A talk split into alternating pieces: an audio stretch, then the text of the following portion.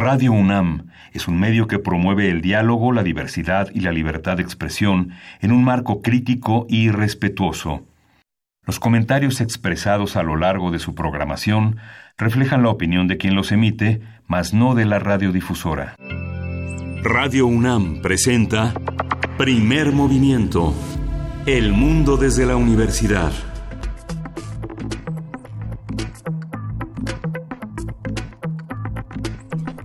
Hola, buenos días. Hoy es jueves 9 de mayo y son las 7.05 de la mañana aquí en la Ciudad de México. Estamos en primer movimiento en Radio UNAM. Berenice Camacho, buenos días. Hola, muy buenos días. Miguel Ángel Quemain, muy buenos días a ustedes allá afuera. Gracias por sintonizarnos una vez más aquí en primer movimiento. Nos encontramos pues eh, ¿Con qué, ¿Con qué arrancar? Por supuesto, el tema eh, importante, el tema central en estos momentos es el de la reforma educativa. Hasta muy entrada la noche, ayer se aprobó en diputados esta reforma en lo general y en lo particular eh, a los artículos 3, 31 y 73. Se remitió ya a senadores y se espera que hoy a las 11 de la mañana inicie la sesión en la Cámara Alta para su discusión y su aprobación, su aprobación después de que ustedes recordarán, todos recordamos que el 30 de abril eh, pues fue rechazada de una manera eh, de verdad eh, que rayaba en lo absurdo, fue rechazada por un voto y ahora sí, todos los senadores de Morena están convocados para estar presentes y no repetir y no repetir eh, lo ocurrido en aquella ocasión cuando faltaron cuando faltaron dos senadores precisamente de Morena y fue por un voto que se vino atrás. Bueno, la, eh, estaremos eh, esperando hoy esta discusión a, partir de las 11 de la mañana para que después pueda eh, pasar a los congresos, 18 congresos, y con eso, si se aprueben 18 congresos, pues con eso ya sería una realidad la reforma educativa como un regalo del Día del Maestro Sí, justamente, y, y bueno, el debate fue interesante, lo que se, el día del voto del diputado, el senador que faltaba, eh, justificó eh, sobradamente su ausencia porque su hija tuvo un accidente y tuvo que acudir al hospital de una manera intempestiva. Lo que sucede es que todo se cuestiona, todo se ve a, a la luz de esta prisa que se tiene porque las cosas cambien y totalmente legítimo. Esta reforma que pensábamos que íbamos a venirnos en vivo hoy al programa después de que se aprobara y, que, y que Ricardo Monreal dijo que no lo esperarían sin hasta el día de hoy porque era irracional quedarse desvelados. Pues una de las cuestiones fundamentales del debate era si se querían ir a cenar, si se querían ir a dormir, el debate eh, muy, muy ideológico entre los diputados, eh, muy ríspido, con muchísimas desavenencias, sobre todo los diputados que se abstuvieron, que votaron en contra, que fue prácticamente el grupo muy sólido del PAN, 396 votos en contra, 59 ah, eh, en contra y dos abstenciones fue como el resultado final y finalmente se aprobó, se estableció que la educación como derecho y no como privilegio obliga al Estado a garantizarla en todos sus tipos y niveles, desde la inicial hasta la superior. Se, el tema de las plazas, que en estos 120 días que se tiene que rediscutir varios de los que entren en aplicación todo el todo la todo lo particular de la de la reforma, pues es finalmente es un logro. Tienen 120 días para heredar, cambiar, este, dar plazas a los que no la tienen, pero confiamos en que haya un criterio mucho más sólido Nunca más una campaña de acoso y de denostación del magisterio fue una de las consignas.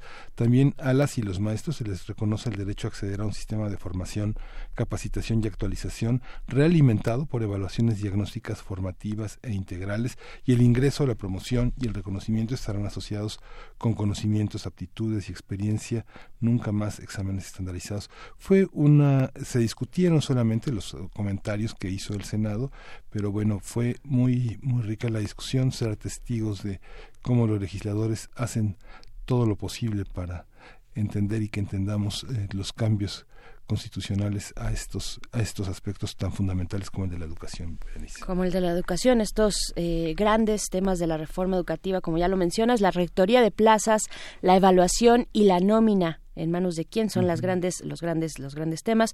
Y pues bueno de hecho vamos a estar platicando acerca de la eh, de esta reforma educativa un poquito más adelante pero vamos a iniciar vamos a iniciar este día con temas de gastronomía platicando con Cristina Barros, investigadora de la cocina tradicional mexicana y articulista de la jornada. Con ella vamos a platicar, bueno, de un tema eh, más que necesario para estos calores eh, las aguas frescas, la tradición y la, ruptura en esta oferta eh, gastronómica de nuestro país, Miguel Ángel. Sí, justamente México ocupa el segundo lugar en el consumo de bebidas gaseosas, que no son las aguas frescas de las que hablaremos.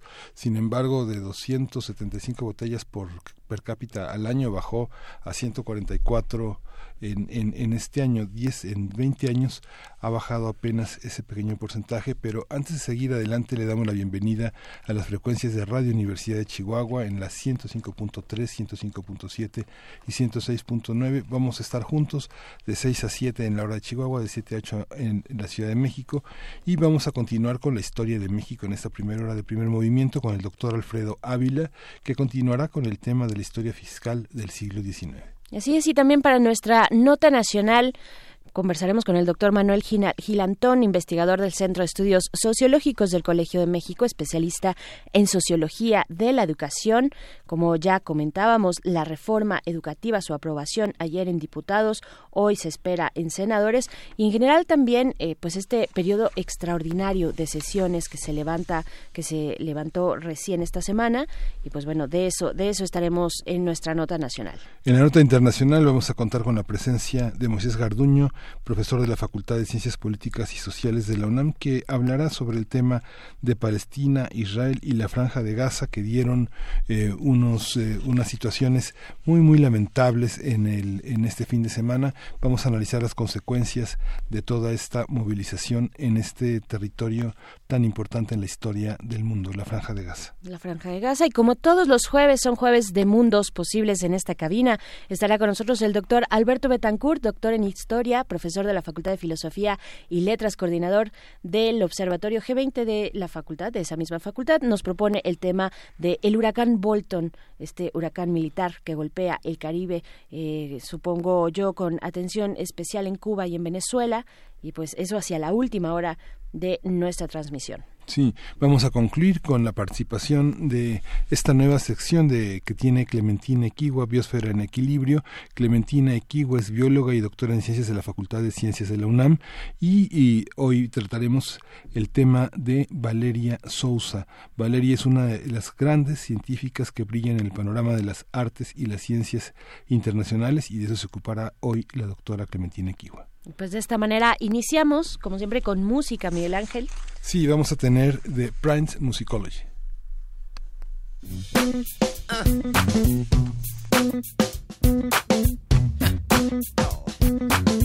Funky. Heard about party now, just east of Harlem. Dougie gonna be there, but you got to call, call him. Even the soldiers need a break sometime. Listen to the groove, y'all. Let it unwind your mind. No intoxication. Let's see what I see. Dancing hot and sweaty, right in front of me. In front of me. Oh, call it what you like. I'ma call it how beat. This is just another one of God's gift musicology. Got to keep the party moving, like I told you. Keep the old school joint uh, for the true funk soldiers. Musicology.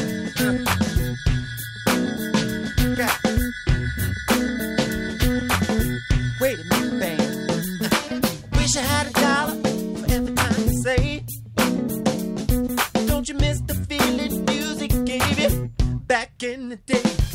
Let's groove September. Earth, wind, fire. Hot pants by James. Slides don't take you higher. Minor keys and drums make a record stay jam. Take your pick, turntable, uh, or a band. Lord, if it ain't Chuck D, jam master, you know what? They losing. Cause we got a PhD in advanced body movement. Keep party moving, just like I told you. Keep the old school joint for the true funk soldiers. Musicology.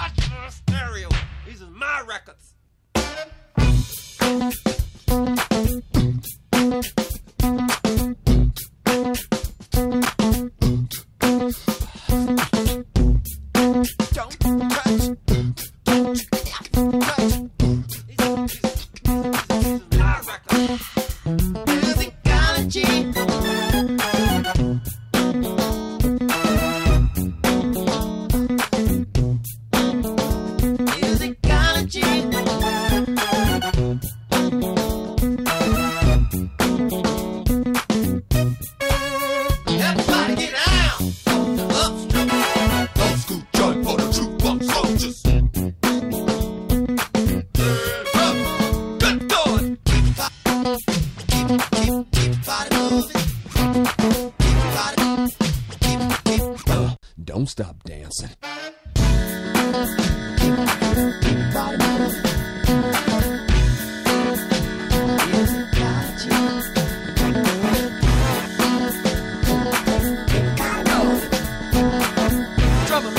Man, the huh, oh, all the way to the crib. That's what I'm talking about. The old school joints.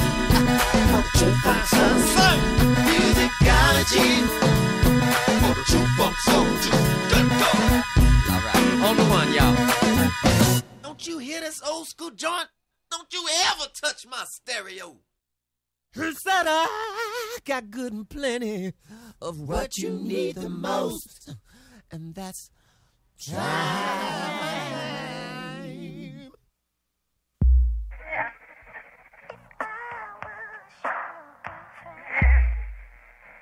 Uh, watch it now.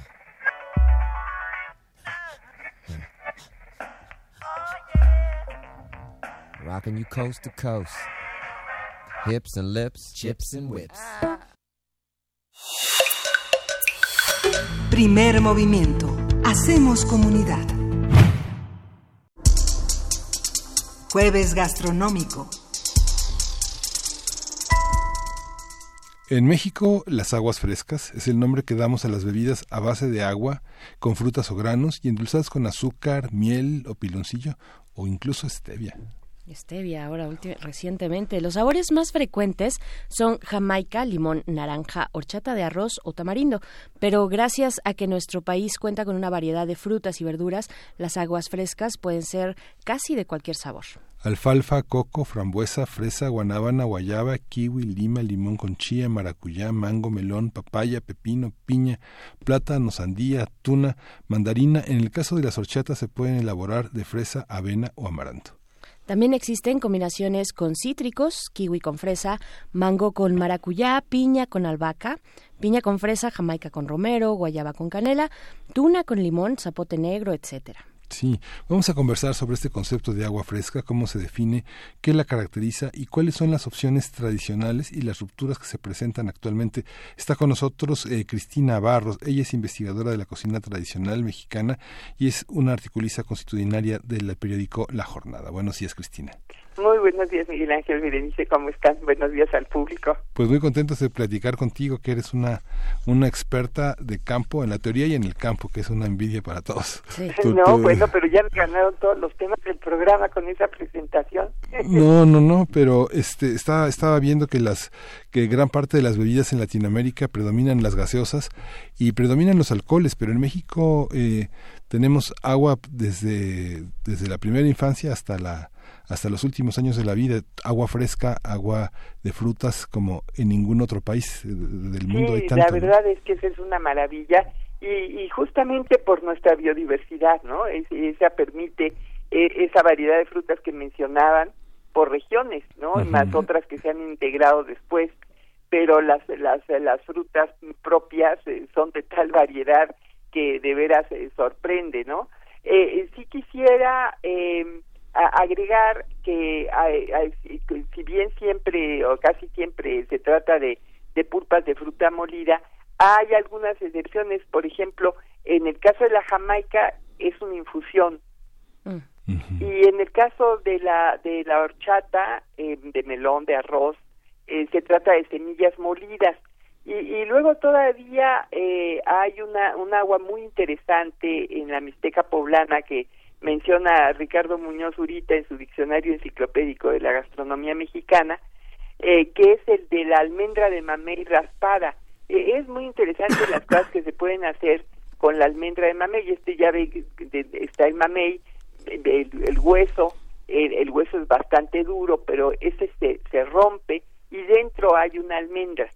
Y, y con esa almendra eh, eh, se hacen eh, preparaciones, una de ellas, esta agua de, de, de, de almendra de, de mamey raspada. Y la, la otra es la, la de las cáscaras eh, de la fruta molida. Por ejemplo, a mí me fascina el agua de lima. Y una buena agua de lima se hace eh, pelando la lima y moliéndola eh, eh, en agua y, y, y es una delicia. Y luego, bueno, está eh, la, la, la tremenda discusión de si el agua de limón mejor, sabe mejor eh, cuando el limón es exprimido que cuando el limón se muele eh, eh, eh, solo quitándole los huesos con todo y la cascarita, ¿no? A mí me gusta esa más, pero hay hay hay gustos para todo, ¿no? Pero hay un secreto para que no amargue, ¿no? eh, Porque sí, también se bueno, dice eso. el, el- el secreto es no molerla demasiado tiempo, eh, sino realmente trocear eh, los limones, quitarle las semillas, eh, darle le- la, la mordida eh, por unos mm, segundos, digamos, y, y luego ya colarla. Es decir, se trata de que no se muela demasiado tiempo y con eso se garantiza que no se amarga. Y en el caso de la de la lima no se amarga en absoluto. Este es un, un secreto que, que, que me dio eh, Marta Salazar, una querida amiga, no no, no hay problema, se, se muele eh, hasta hasta las últimas consecuencias y, y- y queda muy muy sabroso Pero el sin, agua ca- de pero sin cáscara. ¿Perdón? Pero sin cáscara. No, eh, no, lo que se muele es la cáscara. Ah, solamente la cáscara. solamente la cáscara. Ah. Eh, ahí está el secreto de, una- de la buena agua de Lima, que solo se muela la, la cáscara. No tiene el regusto tan amargo como el limón. Eh, exacto, exacto, así es. Y, y bueno, pues eh, ustedes mencionaban una serie de frutas que, que, que, que- que se pueden usar. eh, eh, y, y vuelvo a, a, a Muñoz Urita. Él, por ejemplo, para la zona de Totonacapan en Veracruz, menciona anona, capulinagrio, ciruela, jobo, chaya, guapilla, coyol, eh, pitaya, guayaba. Eh, eh, ya ustedes habían hablado del, del plátano martajado, ¿no? Porque eh, eh, la, la, la pulpa o se martaja o se muele. Y, y ahí hay un agua que es de plátano martajado con unas con vainilla tostada, o sea, los cejotes de la vainilla Tostados. se tuestan y se muelen y, y, y, y allí se les agrega al, al agua. Y luego para, para Oaxaca, bueno, el agua de zapote negro, le- la de limón rallado, la, la, la de horchata con tuna, la de ciruela criolla, que para mí es una de las aguas más sabrosas, por cierto, y, y, y no es tan complicado hacerla como la, esa ciruela nuestra es de hueso bastante gordo, bastante ancho, eh, lo que se puede hacer es moler con todo y todo en la licuadora la ciruela por un ratito, y co- completa, bien lavada, se, se, licua y- y queda el agua de, de como también la nieve de ciruela amarilla, es una verdadera delicia, por ejemplo, la del cardenal es, es fantástica. Eh, eh, también De ciruela, es, de ciruela criolla.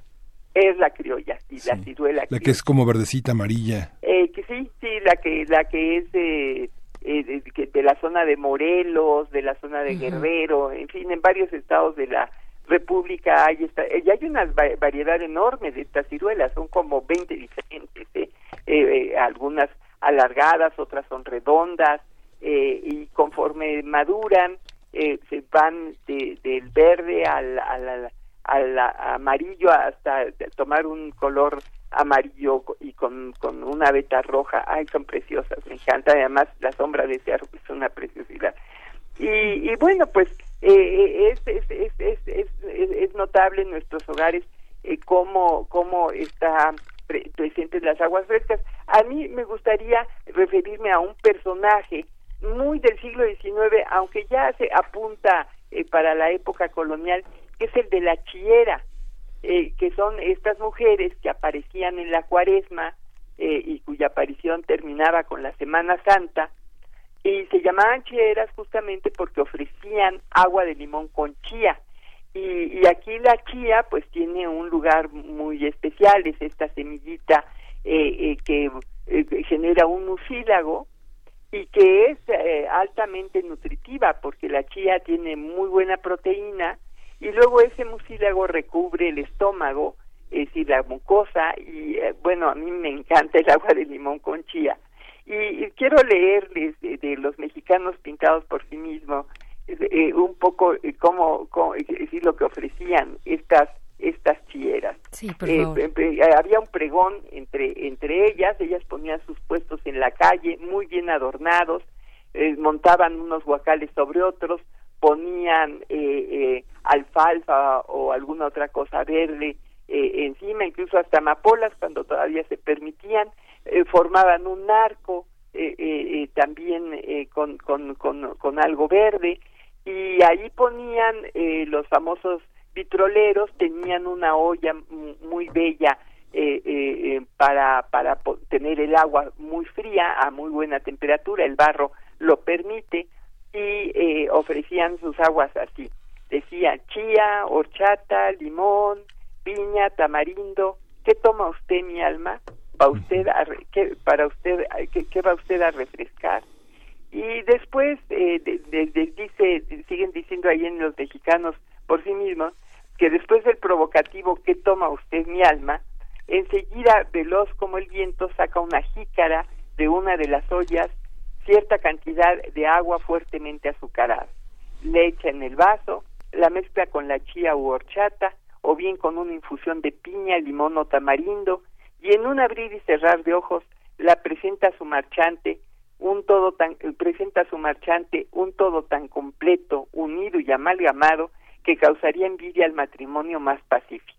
El bebedor antes de beber, bebiendo y después de beber, de haber bebido, no quita la vista de la chiera y conoce que por si la, que y conoce que si por la boca le ha entrado un refrigerante, por los ojos se le ha filtrado una cosa parecida al alquitrán.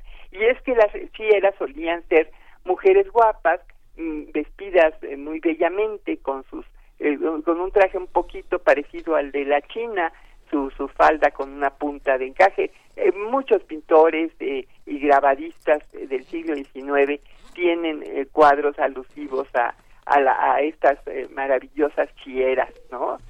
Claro, y hablando de endulzar, de endulzantes, eh, preguntarte, Cristina Barros, ¿el piloncillo ha venido perdiendo terreno o cómo se involucra eh, en cómo se involucra en eh, pues en la tradición pero también en las nuevas formas ahora que por ejemplo Miguel Ángel también decía hablaba de stevia hablaba de otro tipo de endulzantes pero hay una gran tradición no solamente en México sino en toda la región en, en Latinoamérica el agua de panela por ejemplo con limón eh, ¿qué, qué, decir del piloncillo?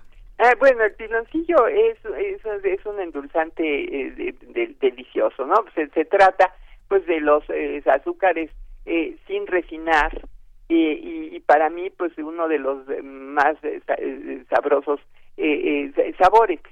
recuerdo, por ejemplo, en la Huasteca pasar por algún lugar donde estaban precisamente moliendo la caña eh, con un con un eh, caballito dando vueltas pues para para que la caña se moliera en un en un molino muy rudimentario. Y bueno de esos jugos este con limón de esos jugos de la caña con limón un agua deliciosa de las más deliciosas que he probado no eh, eh sí el, el, piloncillo sí tristemente ha perdido terreno pero la verdad es que sí es un sabor fuerte y con las aguas frescas eh, lo que hace a veces es que se, que se pierda un, poco el sabor de la fruta y también eh, fermentan mucho más rápido, hay que decirlo, ¿no? Yo contra lo que estoy pues, es con los con los nuevos endulzantes estos que que digo la verdad no no no acaban de, de gustarme, pero además hay algunos eh, que son más bien químicos y tienen efectos eh, mm, desastrosos, entonces eh, pues sí es es penoso que se hayan ido infiltrando y mucho más penoso es que las aguas frescas hayan sido sustituidas por refrescos embotellados, ¿no? Sabemos que somos el primer lugar en tomar refrescos embotellados en el mundo y, y, bueno, nuestra crisis de, de diabetes y, y, obesidad ahí nos lo está mostrando. Yo me gustaría referirme eh, a... Eh, pero de todas maneras sí decir eh, que las aguas frescas siguen muy presentes, que hay infinidad de reuniones donde uno llega y le ofrecen agua de horchata, eh, jamaica o tamarindo, eh, que, que por ahí sigue la chía, este, por lo menos en esta su casa eh, prácticamente todos los días, y eh, que ahora se ha puesto en moda ah, algo que es, que es incluso bonito desde el punto de vista estético, que son estos garrafones de agua pura, sin azúcar, en la que mm, podemos eh, poner rebanadas de, de limón, rebanadas de naranja delgadas y, eh, eh, eh, ramas de hierbabuena, de lavanda, de romero, le dan un delicioso sabor al agua, la hacen muy fresca, se ve muy bonita. Y bueno, pues yo creo que es una alternativa infinitamente mejor que cualquier refresco embotellado, ¿no? Y, y también referirme a las infusiones eh, de lo que llamamos tés en México, por ejemplo, del eh, zacate limón, se hace el té de zacate limón eh, eh, y se le puede agregar unas gotitas de, de, de limón, val- valga la redundancia, es decir, de esa- en este caso sí del cítrico, y queda un agua deliciosa, ¿no? Este, que queda un agua muy sabrosa eh, y pues, se, se pone a enfriar, igual que el té frío, que, que el té negro frío, ¿no? Eh, las infusiones también pueden convertirse en unas muy buenas bebidas refrescantes. Y, y referirme a algo también eh, muy fresco que este, eh, esté extendido en toda la zona maya de, de Tabasco, Chiapas, eh, y Yucatán, que es el famoso pozol, hecho de masa de maíz fer- dejada fermentar y luego mezclada con agua en una jícara. Ah, y la jícara, la jícara en los puestos de las chieras, la jícara en el pozol, la jícara por todos lados, como un mm, eh, recipiente excelente porque eh, no deja, eh, digamos, que, que- que traspase el agua y fue el que el- con el que tomamos chocolate eh, eh, por, por, por, por siglos y no es que por milenios.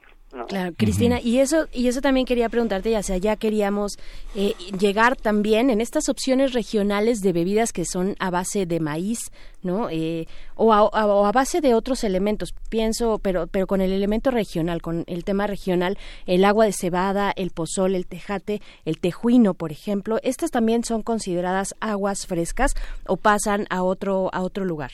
Eh, pues mira, no son eh, di- directamente aguas frescas, Berenice, pero eh, eh, eh, eh, pues eh, tienen ese efecto de refrescar, ¿no?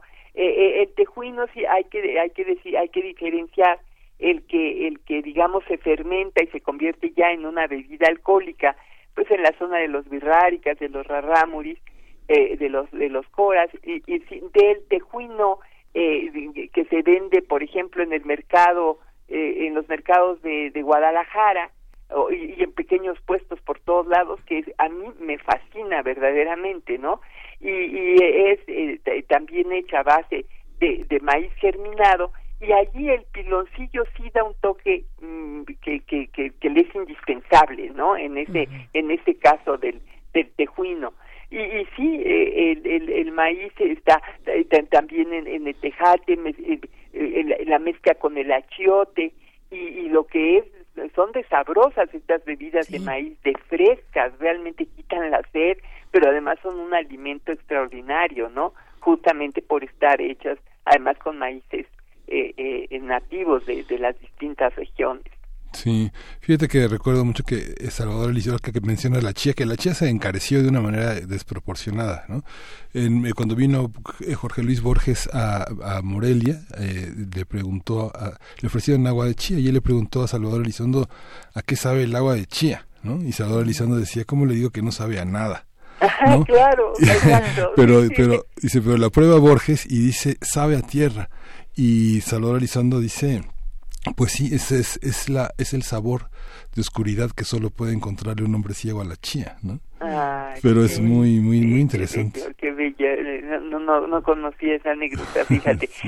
Pues mira, sí, en efecto la, la chía no sabe, pero pero bueno, eh, eh, ese mucílago debe debe tener un efecto refrescante. A, mí, yo, tomo agua agua natural con chía, eh, ¿no? Mm. Porque, bueno, por X razones me- tenía que alimentarme muy bien y entonces este era una adición de proteína también a, a mi agüita, pero a mí lo que me encanta, confieso, es estar masticando los granitos con el mucílago, es algo muy especial que, que, que, que me gusta mucho, ¿no? Y, y verla, verla flotar en el agua, ¿no? Prepararla, eh, me, me encanta, pero sí, eh, desgraciadamente ha subido mucho su precio, eh, pues entre otras cosas porque eh, no es tan no es tan fácil de cultivar, pero porque además se, se puso de moda eh, junto con la linaza, Sí. eh, que esa viene fuera, pero que tiene eh, el, el, el- lo- lo- las mismas cualidades eh, eh, eh, de la de la chía que, que además en la en la época de, la, de, de los antiguos mexicanos también estaba ligada su aceite con eh, los tlacuilos porque se usaba para pintar. Entonces las trojes de de los tlatoanis tenían que tener eh, maíz frijol chiles y chía y, y, y era eh, eh, estaba mucho muy presente en la cultura por lo menos del centro de Mesoamérica sí Qué interesante. Claro, aquí quienes nos escuchan, quienes hacen comunidad con nosotros a través de nuestras redes, eh, Cristina, te preguntan, pues, ¿cómo, cómo se hace la de plátano? Dice, no sé, le- eh, Rosario Martínez, dice, no me lo imagino, ¿qué pasa con la oxidación del plátano? Y nos comenta también que su marido es especialista en preparar aguas frescas, todas deliciosas de papaya, naranja, horchata, tamarindo, pero ella tiene la duda sobre la oxidación del plátano. Eh, sí, claro, eh, hay que tomarla de inmediato, tiene toda la razón. El, el plátano tiende a ponerse negro y, y este y eso y eso eh, hace que ten- tengamos que, que, que- que tomarla de, de, de inmediato. Es decir, es un agua de, de consumo este casi casi eh, simultáneo, ¿no? Sí. Es decir, eh, eh, eh, y, y- y, bueno, de- de- también hay que decir que se pueden mezclar eh, las frutas, ¿no? Es decir, eh, eh, eh, hay combinaciones muy interesantes. Por ejemplo, un agua muy sabrosa es el agua de naranja, es decir, se prepara primero el agua de naranja y se, se muele, eh, se le muele guayaba. Y a mí me, me gusta mucho esa combinación de la de la naranja con guayaba. Y, y, y hay otras otras eh, eh, frutas que, que combinan muy bien para para hacer aguas frescas. Oye, ¿no? Cristina, ¿y el, el mamey se puede hacer en agua? Digamos, bueno, ya, ya hay una tecnología de licuadoras que funden todo, ¿no? Pero... Eh, sí, eh, así, pues, y ya nos llevaría, pero sí, la verdad, de, de, de un, de otro programa, Sí, sí. a los famosos licuados, ¿no? Mañaneros. y otro tema. Sí. Eh, porque allí sí este, te mezclan eh, la, el mamey con leche, eh, con avena, ¿no? A lo mejor un poco de miel de colmena o de azúcar y ya tienes un ese famoso licuado este pues muy muy sabroso, muy fresco también y, y que, que que alegra las las mañanas de de, de muchos citadinos, de muchos urbanitas. Sí. Claro, y tal vez para ir cerrando esta conversación contigo, Cristina Barros, investigadora de la cocina tradicional mexicana, pues preguntarte acerca de la incorporación de hierbas, de especias. Eh, yo, por ejemplo, a mí me gusta mucho la, la jamaica con cardamomo, ¿no? Eh, me parece que le da también un toquecito muy rico y lo y lo he probado en Oaxaca, por ejemplo. ¿no? Ah, fíjate, yo no, y, y es buena idea porque además el cardamomo me encanta. Sí, es, es muy fresco. Entonces, las hierbas, las especias, ¿qué decir de, de su incorporación? Eh, pues sí, eh, por ejemplo, en el caso de la horchata, pues la canela, ¿no? Eh, sí, a mí me gusta mucho más eh, si, eh, si, si, si en el agua este, se, se, se hizo una infusión de canela y luego ya se muele con el arroz. Pero hay quien se la pone en polvo eh, por encima, ¿no? Y, y, y, y igual que ocurre por cierto con el capuchino, se me, se me, se me ocurrió y se me antojó. A- ambas Sí. se me antojaron tanto la horchata como un, un capuchino. Sí, ahí la, la canela venía de fuera y de la que somos consumidores, qué bárbaros, de manera impresionante. Fue uno de esos sabores que llegó para quedarse en serio en México, ¿no? Sí. Eh, hacer canelitas, ponerle canela a todo, es algo que nos caracteriza. Y, y, y, y sí, pues eh, también se, se está está pre- está presente esa, eh, algo, eh, yo me- no se me ha ocurrido pero la verdad es que igual esta canelita caliente o sea el té de- la infusión de canela este una agua, agüita de canela fría pues debe estar bastante sabrosa no Esto Este, que hacían las, las abuelas con un poquito de manzana, esta infusión de manzana con canela también es, es muy rica, que se puede comer eh, y se comen los gajos de la manzana eh, ya a- un poco aguaditos. Digo, a- habrá también quien diga, eh, no, si está aguadito no me gusta, me gusta la manzana crujiente, pero, pero también es una opción, ¿no? Eh, pues Cristina Barros, investigadora de la cocina tradicional mexicana, articulista de la jornada, muchísimas gracias por esta conversación tan refrescante, tan este, necesaria para estos días de tanto calor. Eh, sí, de veras, de veras que ahora sí, yo, yo, yo de pronto leyendo eh, eh, las, de- las, las descripciones de di- diversas chileras decía, ¿por qué no hay? O sea, deberían estar en todas las esquinas en este tiempo que de veras Sí. ha sido particularmente caluroso, Berenice Miguel Ángel, qué gusto de Gracias. saludarlos y un saludo al público, que tengan un muy lindo día. Ah, igualmente Gracias, para Cristina. ti, Cristina Barros. Hasta Pues vamos pronto. con música. Vamos a escuchar de Luis Bonfá, Lalo Schifrin y Oscar Castro Neves, Samba Lamento.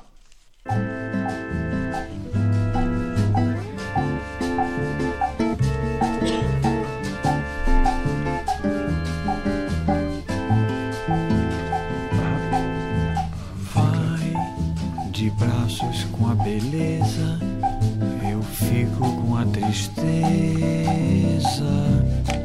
do amor. Quem viveu de ilusão, sorrindo a própria de dor, fui eu. Lamento o tempo de seus beijos, lamento o tempo de seus braços. Vai de braços sem meus braços, encontrarás amor e dor.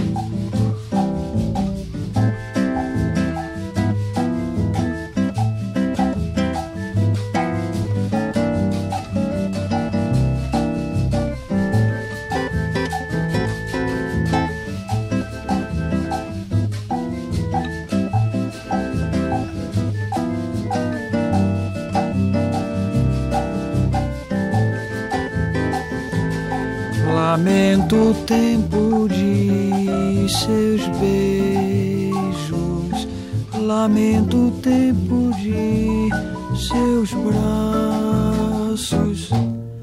Vai de braços sem meus braços, encontrarás amor e dor.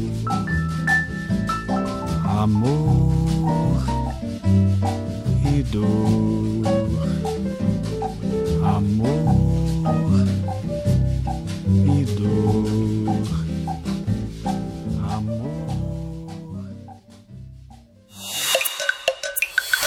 Primer movimiento. Hacemos comunidad.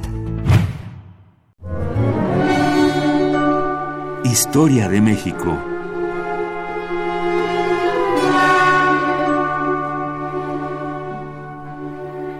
7.43 de la mañana y tenemos, como todos los jueves, eh, en Historia de México, la presencia del doctor Alfredo Ávila, quien es investigador del Instituto de Investigaciones Históricas de la UNAM y presidente del Comité Mexicano de Ciencias Históricas. Y eh, no solo México, es la historicidad de muchas de las prácticas cotidianas que se, que se ven en el eje de largo, de, lar- de largo aliento de la historia y del tiempo. Hoy la historia fiscal del siglo XIX continúa con esta visión sobre eh, la, la vida económica de nuestra de, nue- de nuestro territorio. Hola, Miguel Hola, buenos, buenos días. Eh, pues mira, lo, lo que hemos visto en las últimas en las últimas semanas ha sido la transformación de esa fiscalidad, de una fiscalidad súper complicada en la época en la época colonial que después con la guerra de independencia encontró nuevas nuevos cauces. Eh, con la guerra los virreyes eh, aprovecharon incluso la constitución de Cádiz que ya quitaba privilegios y quitaba fueros y que obligaba a todos los ciudadanos a contribuir eh, eh, a la nación, al, Estado, sin importar, sin importar que su posición social o su posición eh, corporativa. Y, y que en realidad estos eran impuestos de guerra en, en la práctica.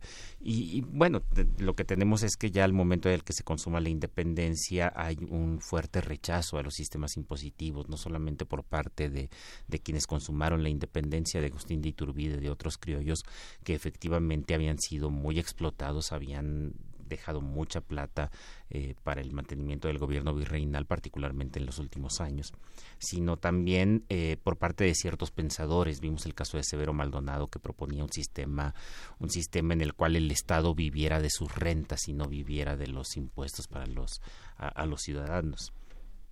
Y algo que, que habitualmente pensamos es que el sistema fiscal, eh, sobre todo en la primera mitad del siglo XIX y en este periodo hasta antes de- de- del triunfo de la República, hasta antes de- del establecimiento ya de gobiernos más estables con Benito Juárez después de la, de, de la intervención francesa, es que eh, la fiscalidad en el país fue siempre un desastre y siempre se vivió eh, eh, con, con, déficit y siempre se vivió de manera de, manera mala que no, no no se cobraban impuestos. Lo que han venido a mostrar las investigaciones recientes es que esto es verdad el gobierno federal o el gobierno central la mayor parte del tiempo está con déficit eh, no es capaz de cobrar impuestos no es capaz de financiarse con todo y que con todo y que se suponía que la capacidad que tenía Nueva España pues sobraba para mantener al, al, Estado mexicano. Para, para, darnos una idea, en, en los últimos años de, de la época eh, colonial, Nueva España enviaba a la metrópoli, enviaba a España eh, alrededor de 10 millones de pesos anuales de... Eh, por, por, contribuciones y, otro tipo de, de, donativos y préstamos forzosos y demás. Eh, esto sin contar la cantidad de dinero que se iba para el mantenimiento de las administraciones de Cuba, de Puerto Rico, de la Florida, de, Venezuela, de Centroamérica, que dependían de las cajas de México. Entonces se imaginaba, que era fácil imaginarse que después de la independencia, pues todo ese dinero se podría invertir únicamente en la administración pública de México y pues que con eso sobraría. Y eh, efectivamente los primeros planes eh, hacendarios preveían más o menos eso y preveían que México estaría gastando alrededor de unos 5 o 6 millones de pesos anuales en la administración pública eh, federal. ¿Qué significa la administración pública federal en aquella época? No, no tenemos que imaginarnos las grandes secretarías de Estado que tenemos ahora. Eh, pensemos, por ejemplo, en la, propia Secretaría de Hacienda. Pues la Secretaría de Hacienda en realidad solamente era una oficina con el secretario de Hacienda, algunos, algunos oficiales, algunas personas allí contratadas, y luego tratar de negociar con los distintos grupos regionales para que cobraran impuestos. Es decir, la Secretaría de Hacienda era muy, muy pequeña no había una gran burocracia.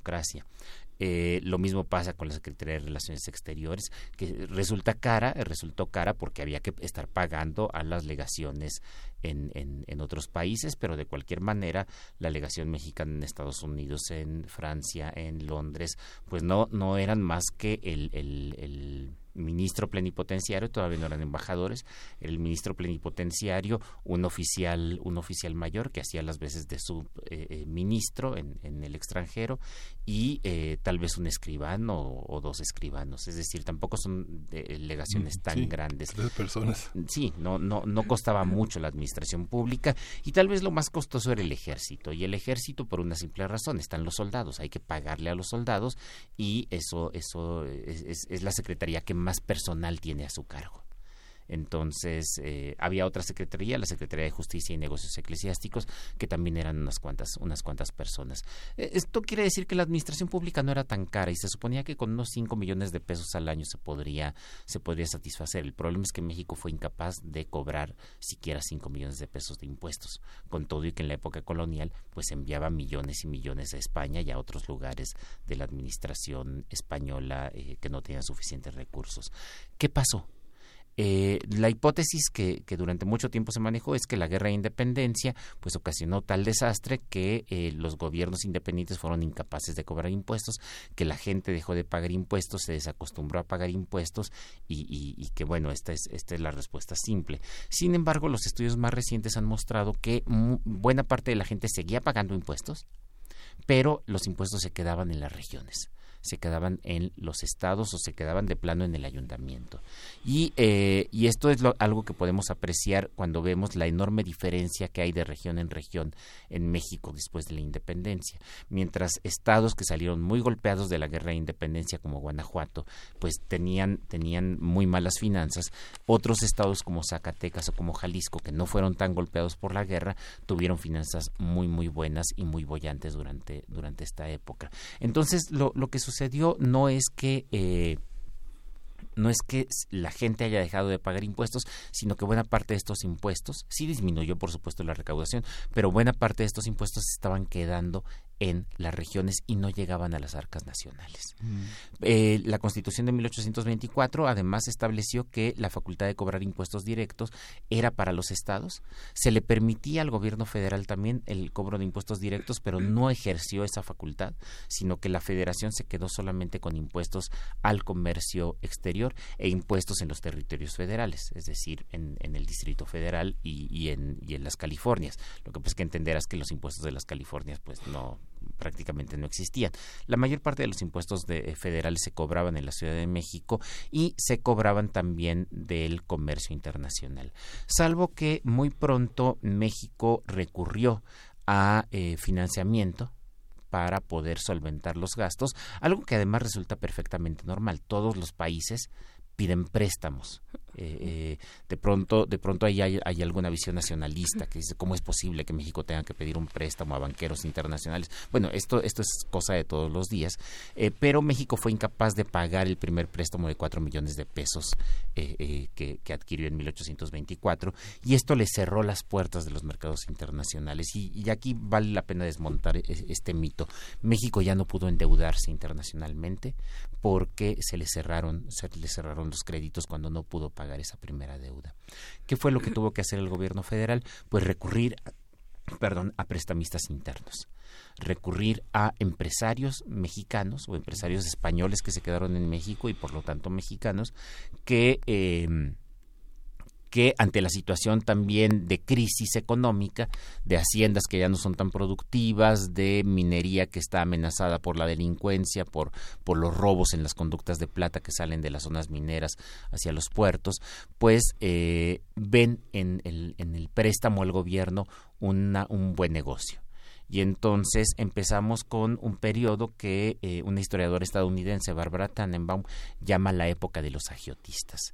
Es decir, estos grandes empresarios que terminan financiando al Estado a través de, préstamos muy onerosos y que además eran muy difíciles de pagar, eran muy difíciles de recuperar. Eh, y, esto es algo que, merece una explicación, es decir, ¿cómo es que un empresario le está haciendo un préstamo al gobierno que sabe que va a ser muy difícil de, recuperar? Por más, y, sobre todo si le estás poniendo intereses que son exorbitantes, intereses de mil por ciento y cosas como esa, eh, ¿Cómo es posible eh, eh, eh, encontrar un negocio allí si sabes que le prestas a Vicente Guerrero y dentro de algunos meses Vicente Guerrero ya no es presidente y entonces tienes que negociar con el nuevo gobierno, el de Anastasio Bustamante, para que reconozca la deuda que contrajo Vicente Guerrero y después le prestas a Bustamante y vendrá un golpe de Antonio López de Santana y hay que negociar con Santana para que reconozca la deuda anterior y hacerle préstamos a, él mismo. Entonces, ¿dónde está el negocio aquí? Es, es una cosa extraña. Bueno, el negocio está en los privilegios que se otorgan a los prestamistas. Entonces tenemos eh, que muchos prestamistas hacen estos grandes préstamos y cuando no reciben sus pagos o no reciben el pago de intereses, siempre por ahí hay una cláusula que le permite, por ejemplo, controlar la aduana de Veracruz.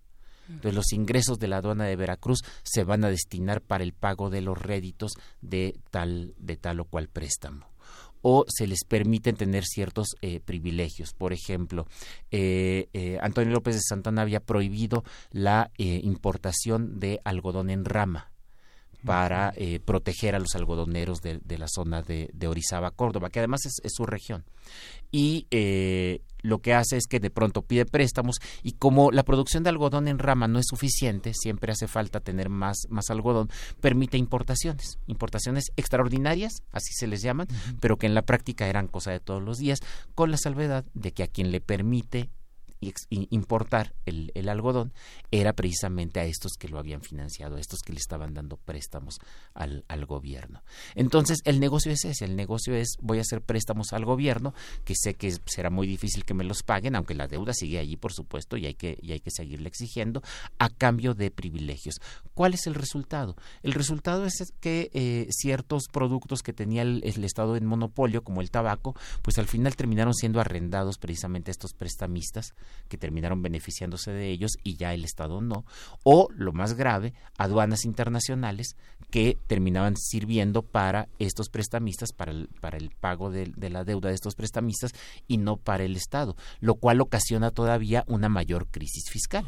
Es decir, el Estado es incapaz de cobrar impuestos, recurre a, estos prestamistas y para tener tranquilos a estos prestamistas les da un montón de privilegios que reducen todavía más la capacidad impositiva del Estado. Es un círculo vicioso. No puedes poner impuestos, recurres a prestamistas, les das privilegios y siguen sin pagarte impuestos.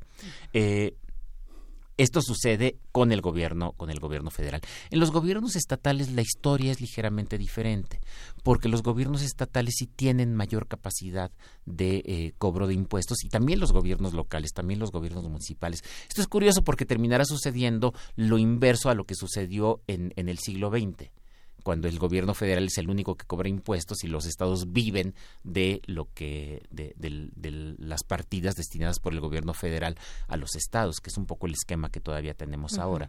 En esa época es casi casi al revés. Son los estados los que pueden cobrar impuestos y que tienen la obligación de enviar cada año una cantidad de dinero contingente se le llamaba para la administración del gobierno federal, es decir, va de abajo hacia arriba. En cierto sentido es más federalista que, el modelo que después se adoptó, se adoptó en México.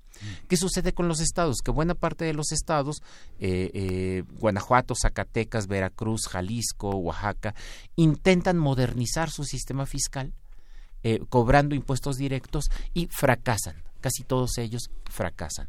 el resultado es que terminan eh, eh, dependiendo otra vez de los impuestos indirectos, de alcabala, impuestos al comercio, eh, intervención en los diezmos, cosas, cosas como esas, y no no, no, realmente no se tuvo nunca capacidad de cobrar impuestos por el tamaño de la hacienda o por la cantidad de dinero que ganaban los, los ciudadanos. Eso, eso era imposible y lo vimos la semana pasada en muy buena medida porque no hay censos, porque no hay catastros, porque no hay registros suficientes que te permitan tasar a los, a los ciudadanos. Y sin embargo, eh, es en los estados y es en los ayuntamientos en donde sí se están pagando impuestos y se están, se están, eh, eh, se están invirtiendo y mantienen unas finanzas más o menos, más o menos sanas, a diferencia de lo que ocurre con el gobierno federal.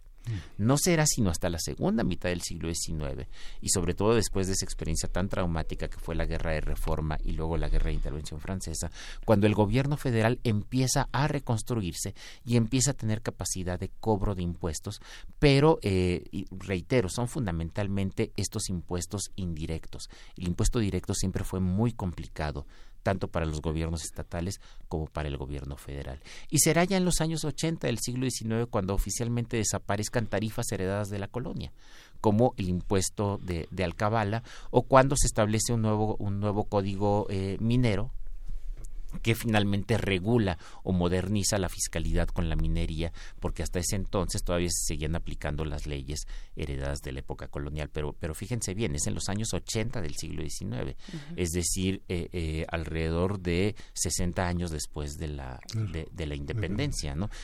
estamos hablando de un periodo muy largo en el cual los gobiernos federales no tenían capacidad de cobro de impuestos. Y acá viene otra cosa interesante, cómo la fiscalidad se convirtió también en un pretexto para, eh, para la inestabilidad política. Es decir, si, si los prestamistas dependen de, eh, de un grupo político para poder hacer negocios, pues resulta natural que lo apoyen que apoyen ese grupo político y que cuando ya no está en el poder, pues busquen financiarlo para que regrese al poder. O en muchas ocasiones, cuando el gobierno federal intenta cobrar impuestos directos, los estados consideran que está excediéndose en sus facultades, que está volviéndose centralista y entonces se rebelan. Esto es lo que le pasó a Vicente Guerrero. Vicente Guerrero en 1829, su ministro de Hacienda, Lorenzo de Zavala, trata de cobrar impuestos directos y todos los estados se le echan encima diciendo que son centralistas y que están atentando contra los derechos de los estados, que era precisamente que ellos eran los que podían cobrar impuestos directos. Entonces, pues tenemos este panorama eh, eh, en general en el siglo XIX que no se solucionará sino hasta el porfiriato. Y aún así en el porfiriato, que es, ya empezamos a ver superávits eh, fiscales en el gobierno en el gobierno federal, es decir, un gobierno federal que ya gracias a los ferrocarriles, gracias al comercio internacional puede tener mayores ingresos, pero si nos fijamos bien, buena parte de los ingresos, la inmensa mayoría de los ingresos del Estado en el porfiriato eran precisamente por comercio, eran precisamente por el comercio internacional y, eh, por otras entradas como minería y, este tipo de producción. ¿Qué quiere decir esto? Que incluso el porfiriato, que es el Estado, el, régimen más fuerte en el siglo XIX, el que tiene más capacidad coercitiva, es incapaz de cobrarle impuestos a sus ciudadanos. Los impuestos de los ciudadanos son muy, muy escasos. Y hoy en día, pues sigue pasando un poco lo mismo. Yo sé que todos nos quejamos por el excesivo pago de impuestos, sí, pero somos una clase media la que paga impuestos y tenemos eh, a un montón de empresarios que pueden ampararse, que pueden retrasar el pago de impuestos, que pueden solicitar deducciones, elusiones y también evasiones de impuestos. Y también tenemos una economía informal que sobrepasa el 50% de, de, de la población, que pues el único impuesto que paga es el IVA cuando se toma el refresco cuando, o cuando consume algo, ¿no? Este, Es decir, la capacidad del Estado mexicano para el cobro de impuestos directos, impuestos sobre la renta para los ciudadanos, pues desde el porfiriato ya se veía que iba a estar muy limitada y, y lo sigue hasta la fecha. Pues, pues, pues muchísimas gracias, Alfredo. Gracias, doctor Alfredo Ávila. Tal vez como referencia, eh, David Turó en Estados Unidos, algo que está pasando en ese momento a mitad del siglo XIX, sería interesante la desobediencia civil, dejar de pagar impuestos como protesta ante la guerra con, con México. Pero bueno, ahí, ahí dejamos este comentario. Hasta la próxima semana. Muchas gracias. Gracias. Nos vamos, nos vamos ya. Son las ocho con uno y regresamos. Regresamos eh, en breve para seguir aquí en primer movimiento. Muchas gracias por sintonizar. Y Radio Chihuahua, hasta mañana. Síguenos en redes sociales. Encuéntranos en Facebook como Primer Movimiento y en Twitter como arroba PMovimiento. Hagamos comunidad.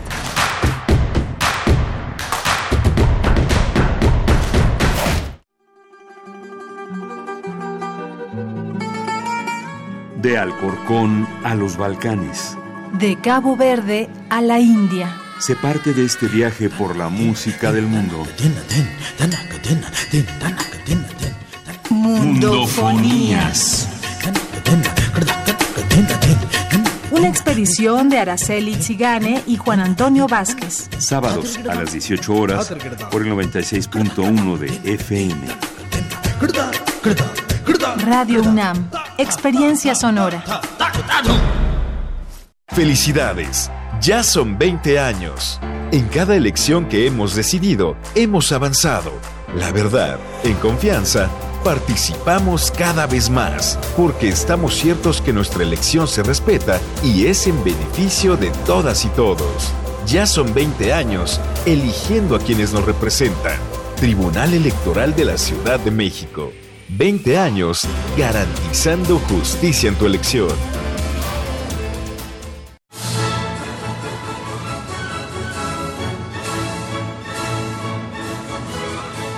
Escuchar una partitura de quien la escribió es un regalo. Es una oportunidad para entender las piezas desde su concepción. Los compositores interpretan. Un programa de Juan Elguera para contactar con los creadores de la música clásica. Acércate a su ejecución, melodías, biografía y contexto todos los domingos a las cinco y media de la tarde. Por el 96.1 de FM.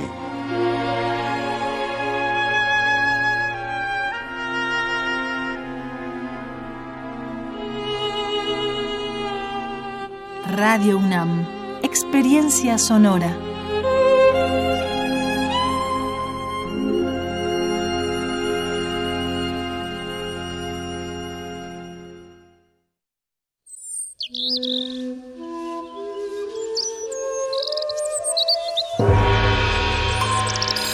El cuadrante es una parcela fértil para todo tipo de sonidos.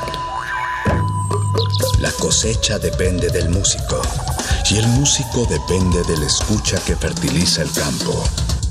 El ciclo del sonido. Cultivo de hercios. Composta radiofónica para la nueva música. Lunes y jueves, 21 horas. Por resistencia modulada. 96.1 FM, Radio 1. Experiencia sonora. Queremos escucharte. Llámanos al 55 36 43 39 y al 55 36 89 89.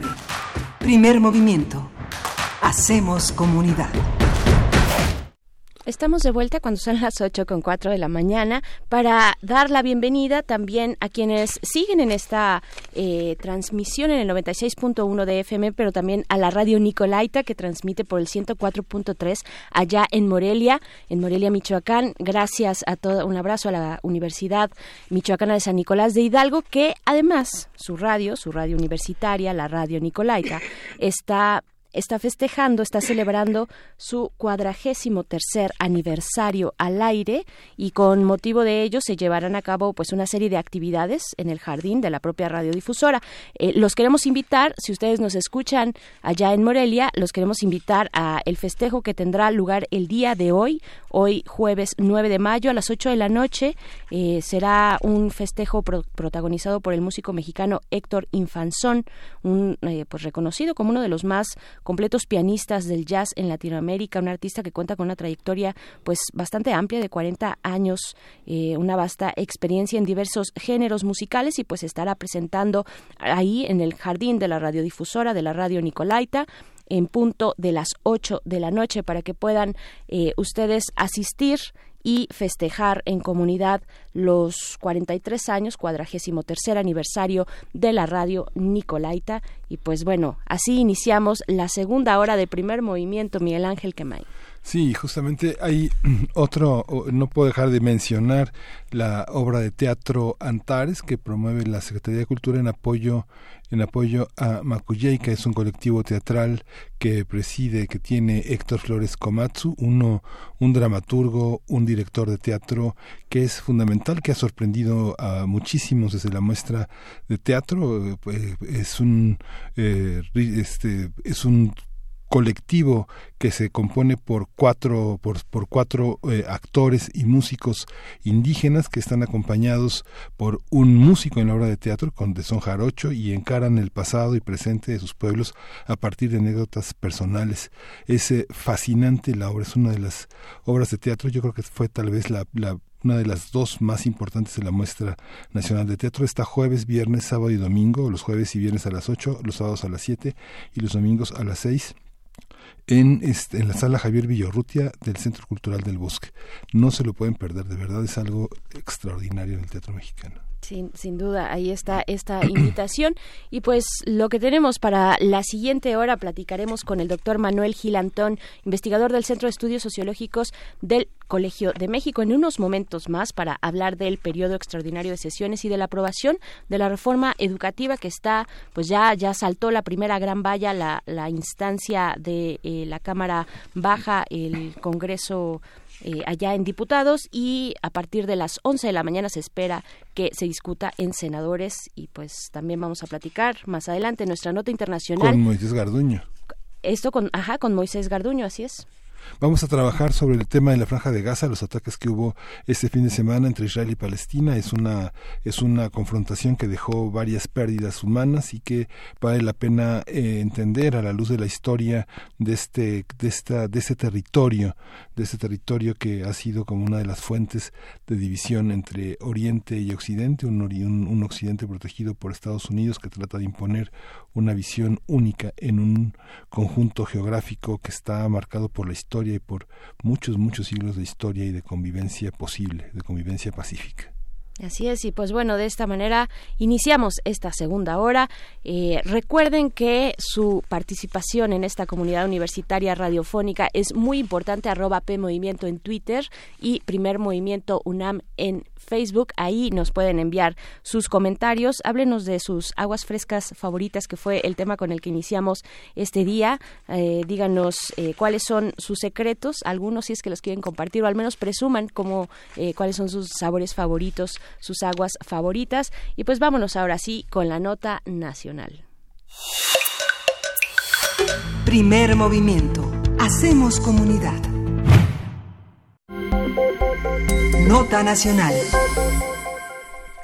Con 396 votos a favor, 68 en contra y una abstención, el Pleno de la Cámara de Diputados aprobó en lo general y en lo particular el dictamen de la reforma educativa que había sido devuelto por el Senado al ser rechazado por no alcanzar los votos necesarios. Por la mañana, la minuta fue aprobada con 51 votos a favor en Comisiones Unidas. Después, durante la discusión en el Pleno, el Partido Acción Nacional anunció su voto en contra al denunciar violaciones en el proceso para acelerar su aprobación. La bancada del Blanquiazul consideró que este dictamen surge de la improvisación y no del consenso. Por su parte, el Senado discutirá este jueves el dictamen aprobado en la Cámara de Diputados.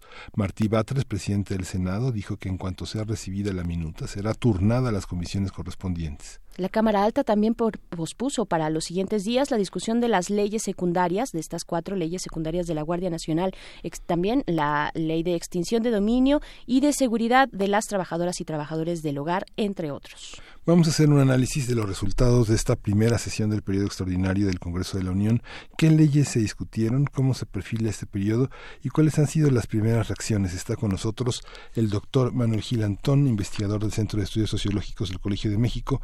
Como usted sabe, es un especialista en sociología de la educación y, y quien ha seguido de manera puntual, de la manera legislativa, de la manera cotidiana de campo, todo este tema de la reforma educativa. Buenos días, Manuel. Gracias por estar otra vez con nosotros. ¿Qué tal, hombre? Es un gusto siempre.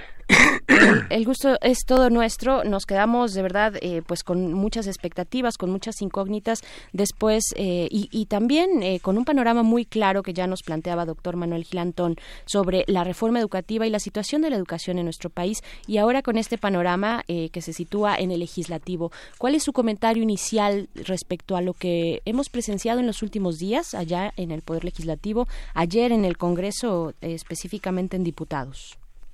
Bueno, eh, me parece que la mi, perspectiva es que la, el dictamen que se había logrado en la Cámara de Diputados eh, hace un tiempo, hace unas semanas, que llegó a senadores y después, por las reservas que hubo en lo particular, eh, no alcanzó la mayoría por un voto y regresa a la Cámara, eh, lo que se logra en este en este retorno, ventajas que tiene el Parlamento, es algunas precisiones y algunas cuestiones que, a mi juicio, hacen más claras las cosas, aunque se siga conservando la estructura, digamos, del telar de la reforma de 2013.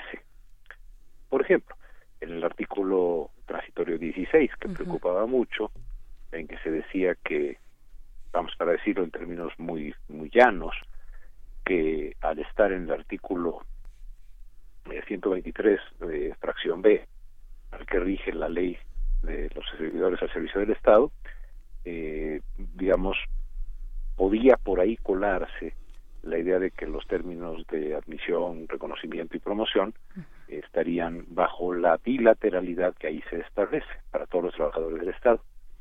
La ventaja eh, que yo encuentro ahora en la redacción es que se dice ah, estarán amparados en el apartado B, salvo en los términos para el proceso de eh, admisión, promoción y reconocimiento que se harán de acuerdo a la ley eh, reglamentaria del servicio de las maestras y los maestros. Y se añade, y se aclara que siempre será, eh, que siempre existirá la rectoría del Estado sobre la educación. Mm. Con lo cual, tanto la, la, la, permanencia de los trabajadores de la educación en el apartado B era, era un hecho. El, comprendo que el magisterio quería que se dijera Igualito que se dice en el caso de los universitarios, en ese mismo apartado, en que se dice que los términos de ingreso, promoción y permanencia serán facultad de las universidades y que en el resto de los asuntos se estarán amparados por el apartado A. Pero al, al establecer que eh, se tendrá la rectoría del Estado, se enfatiza que los términos del antiguo eh, tabulador o el antiguo escalafón eh, no serán aplicables, no serán aplicados, según se establece en un artículo de ese ordenamiento, que el 50% de las plazas serán ocupadas por quien proponga el sindicato y 50% por lo que proponga la autoridad, sino que será siempre una facultad del Estado a través de procesos transparentes, equitativos, de igualdad de oportunidades que se fijarán en la ley. Me parecería eh, este, que ese cambio es un, es un cambio positivo.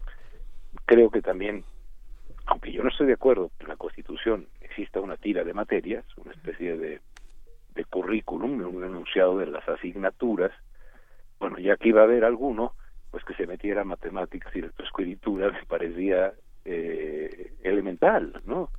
Eh, sigo considerando que decir que habrá arte, especialmente la música, es un exceso, porque como he repetido varias veces, si, si llegase yo a la Secretaría de Educación Pública, cuestión que no deseo por el bien de la República, eh, y yo considerara que el fútbol es un asunto que tiene una gran, un gran impacto en la formación cívica y ética de las personas, para poder decir que especialmente el fútbol tendría que cambiar la constitución con dos tercios de los votos de los legisladores. Es absurdo. Sin embargo, creo yo que merced a la participación del bloque opositor, a las negociaciones parlamentarias, a este regreso del Senado a la Cámara, se envía a senadores para que hoy se discuta una reforma que tiene mayor claridad en asuntos claves que la que eh, se había enviado anteriormente, sin ser, creo, una reforma educativa que sea un parteaguas en la para construir la nueva escuela mexicana, porque está en el mismo esquema de, en que operó la de 2013 sin ser idéntica en sus sus términos y palabras, eh, me parece que se logra por este proceso parlamentario una mejoría. Claro, situándonos eh, en el espacio de los hubiera, de, los, de, las hipótesis, de los casos hipotéticos, eh, doctor Manuel Giraldón, ¿usted hubiera preferido que este proceso se llevara eh, a cabo con más calma, con, con, mayor detenimiento, con una consulta mucho más amplia de, especialistas, del propio magisterio, eh, hacer, digamos, el, el lobby, por, por, así decirlo, suficiente, necesario y más allá de, de lo que vimos que, que, fue bastante reducido, eh, hubiera sido esa una mejor opción y que mientras tanto siguiera corriendo la, la que llama el presidente Andrés Manuel López Obrador la mal llamada reforma educativa? A ver, yo creo que ahí tenemos que tener una mirada un poquito más amplia que estas semanas.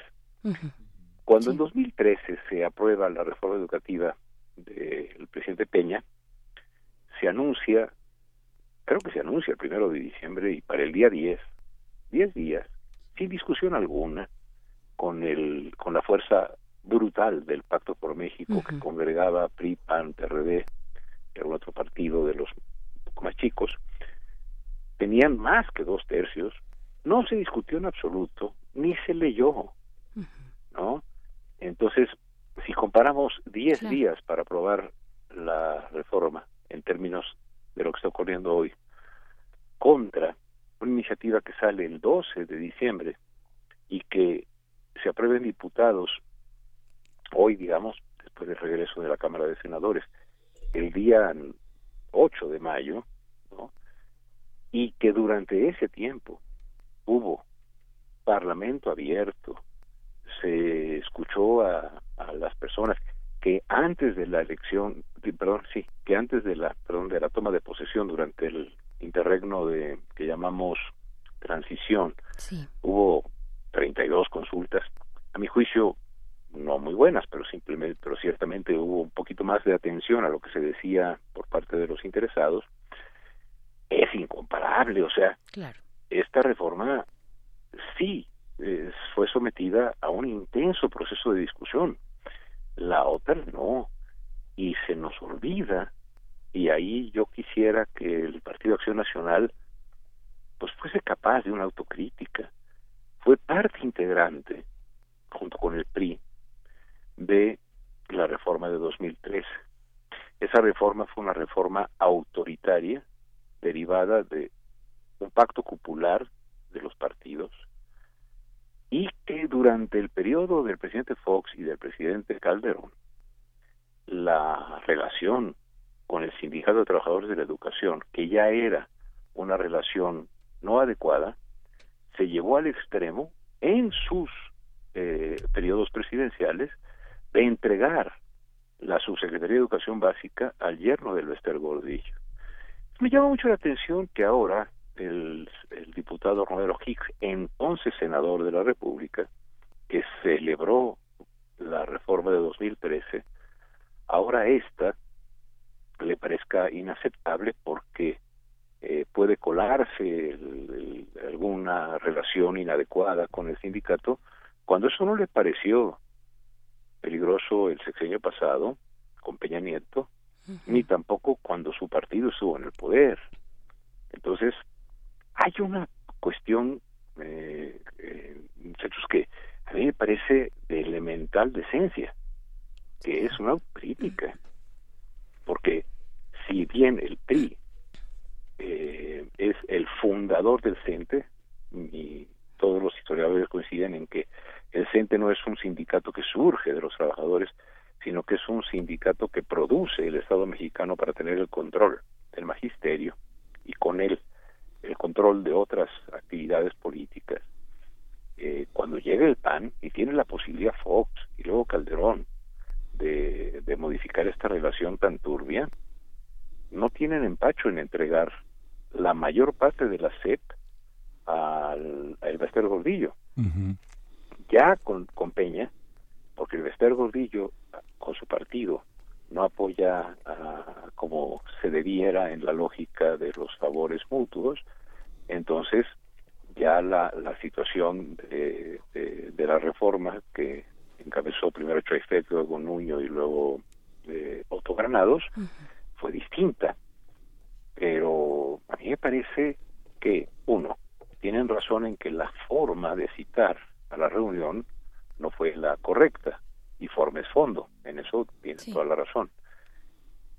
Segundo, muchas de las cosas interesantes que enriquecieron a la reforma del presidente López Obrador provienen de propuestas del PAN. Y luego el decir no vamos porque tenemos diferencias con el artículo el párrafo octavo del artículo tercero y luego con el 16 transitorio es es posible eh, yo acepto que la gente cambie de opinión. Yo mismo he tenido que cambiar de opinión muchísimas veces porque es propio de los humanos errar. Pero, pues, en, cuando eso ocurre, creo que una condición fundamental es decir, ¿saben qué? Habíamos pensado de otra manera. Entonces, tengo, la, tengo para mí que la, que la, ah, que la discusión fue muchísimo más intensa, interesante, complicada, eh, llena de sospechas, de susceptibilidades, de fallas en la forma. Recuerden que, bueno, me puedo estar errado, pero yo creo que la, la iniciativa con la cual abrió este proceso el presidente López Obrador era muy pobre porque su equipo de educación es un conjunto inconexo de, de personas inexpertas ¿no? Eh, o bien personas tan tan de tan dudosa coherencia como Gilberto Guevara Niebla, que unas semanas antes de la elección es integrante del Instituto Nacional de Evaluación de la Educación y que ah, dice que tocar la reforma es matar el futuro del país y ahora está en el equipo que está modificando la reforma de 2013. es, estamos, estamos ante Mm, lo que diría el grupo Kansas, un momento de, en que hay polvo en el viento. ¿Por qué? Porque si no ocurre una cosa demasiado mm, sorpresiva, va a aprobarse la reforma en Senado hoy y luego rápidamente en legislaturas de los estados donde Morena tiene 19 eh, entidades en las que tiene mayoría. No, no creo que haya en eso una dificultad formal.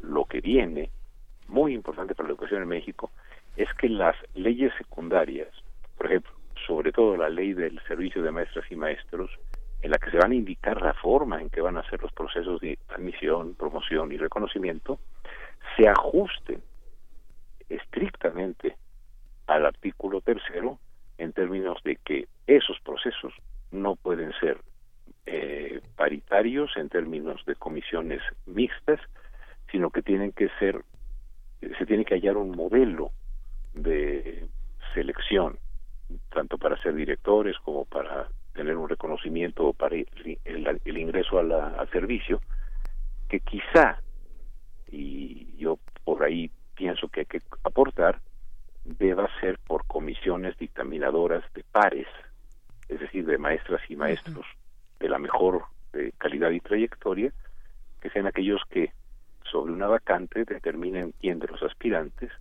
es el que es más adecuado a la función que ha de desarrollar.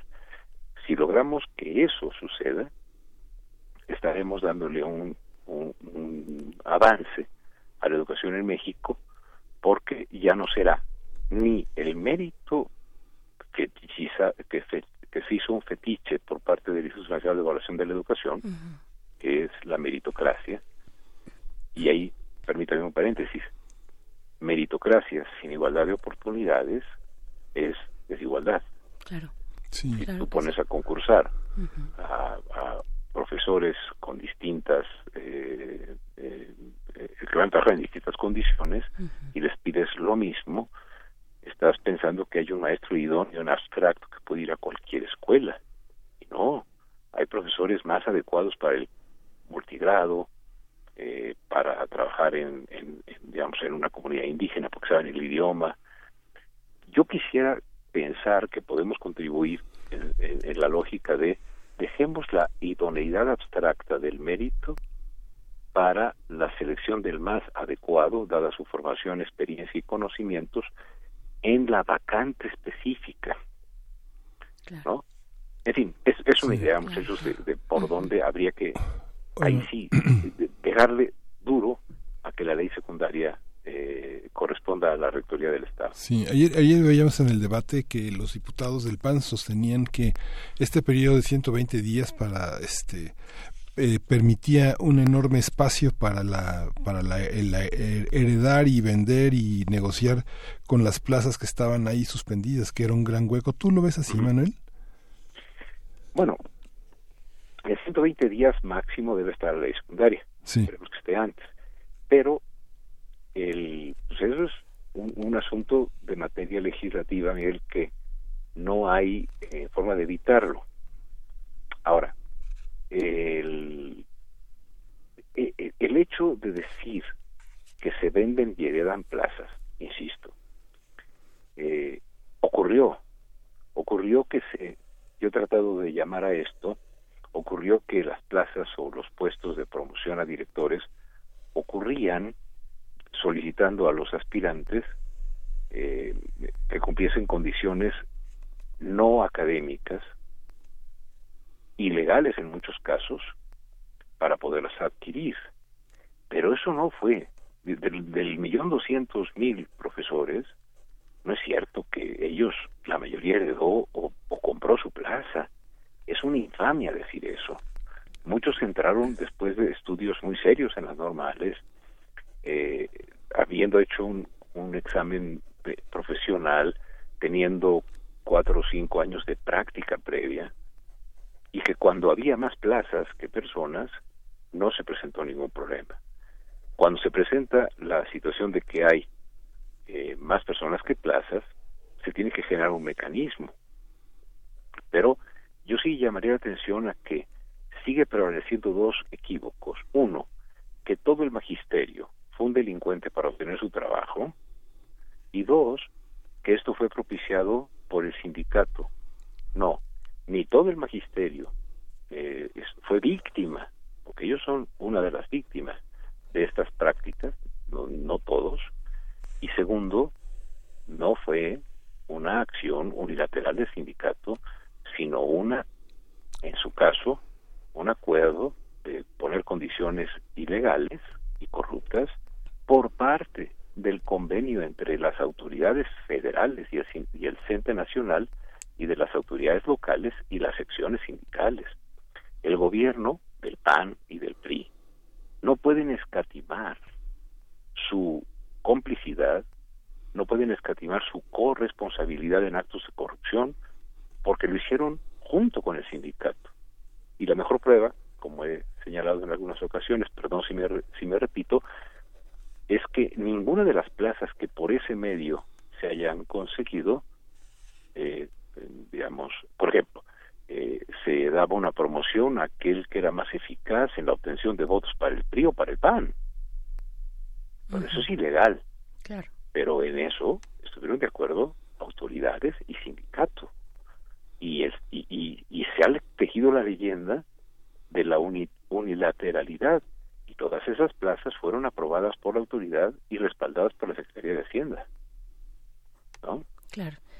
Para que, para que todos y nosotros aquí en cabina y allá afuera también quienes están escuchando atentamente, porque hay quienes de verdad están siguiendo esta conversación que hemos tenido con usted, doctor Manuel Gilantón, en- entre ellas Mayra Elizondo, quien además le manda un saludo eh, adelantándose al Día del Maestro, eh, le manda un abrazo.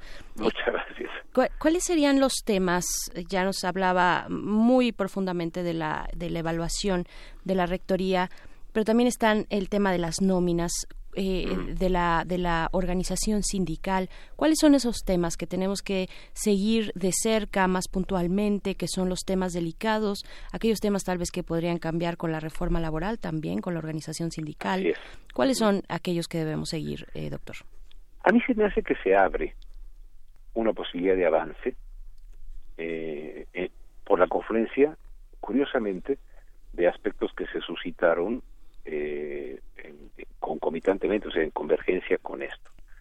Uno fue la reforma laboral, es decir, eh, por primera vez el CENTE, cada una de las secciones del sindicato y de la coordinadora eh, van a tener obligatoriamente por ley que elegir a sus representantes, a sus dirigentes, por medio del voto universal, directo y secreto. Esto genera las condiciones para que el sindicato, para que los, ma- los maestros, nunca confundamos maestras y maestros con líderes sindicales ni con burócratas corruptos. Insisto, burócratas corruptos que sus choferes tenían plaza de profesores. Sí. O sea, eh, eh, eh, a mí hay una cosa que me, me, me indigna y es que esa parte no se vea cuando fue una parte verdaderamente importante. Pero si el magisterio eh, que ha anhelado la democracia sindical se, esfuerza, tendremos una nueva correlación de fuerzas dentro del sindicato, dentro de la coordinadora, ¿no? ¿Por qué? Porque ahora con, con, con, los requisitos que se ponen en la ley para la elección de, de representantes y también para los movimientos de paros, etcétera, obligan a este tipo de elecciones, bueno, esa, ese avance en la, y otros de la reforma laboral, parte son propios y también parte son derivados de los las exigencias del Tratado de Libre Comercio con su nuevo nombre. Por otro lado, esta idea de la rectoría del Estado nos coloca ante el hecho a todos, sobre todo a las profesoras y a los profesores, pero creo que también al auditorio, a ustedes como ciudadanos, a mí, de imaginar cómo podemos asegurar una mejor manera de asignación de puestos de trabajo por el bien de la educación de los niños y las niñas. Es decir, eh, aquí no se trata de ver quién tiene el control de las plazas y de la nómina per se, sino quienes controlan los procesos mediante los cuales se generan las posibilidades de tener a la mejor maestra y maestro, a- en- entendiendo por la mejor maestra o maestro a quien esté en mejores condiciones para la vacante específica, insisto en ello.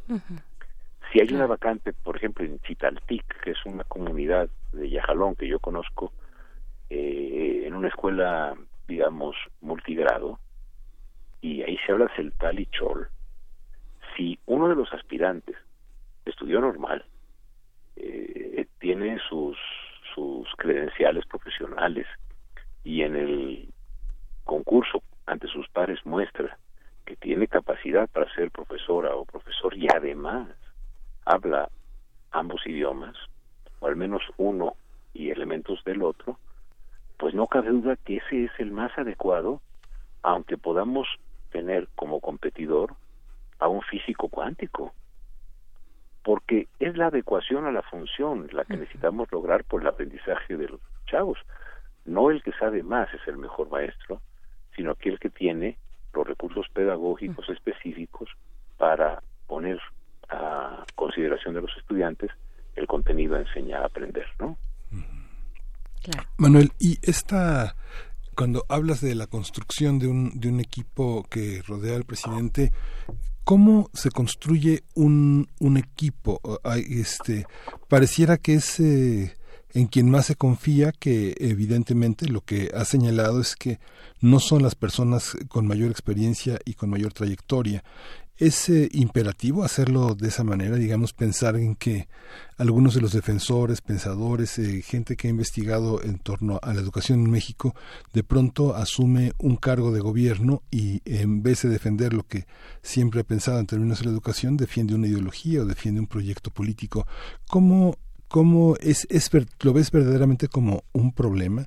Políticamente se ve a Guevara Nibla como eh, realmente como el ejemplo de la incongruencia pero es en verdad un, un problema. Puede la gente cambiar de bando cambiar de posición este cambiar su discurso político pero no el no el intelectual. Cómo cómo se da esta esquizofrenia frente a un proyecto tan importante eh, mira yo creo que es de sabios cambiar de opinión no lo que me parece es que dado que triunfa Morena, Morena no es un partido, sino es una, una coalición muy diversa, muy variopinta de grupos, el presidente cuando designa al secretario de Educación y a los subsecretarios, está más en la lógica de la de la reciprocidad en las en los apoyos para la elección que en la definición de un grupo de expertos en políticas públicas con conocimiento sobre la educación.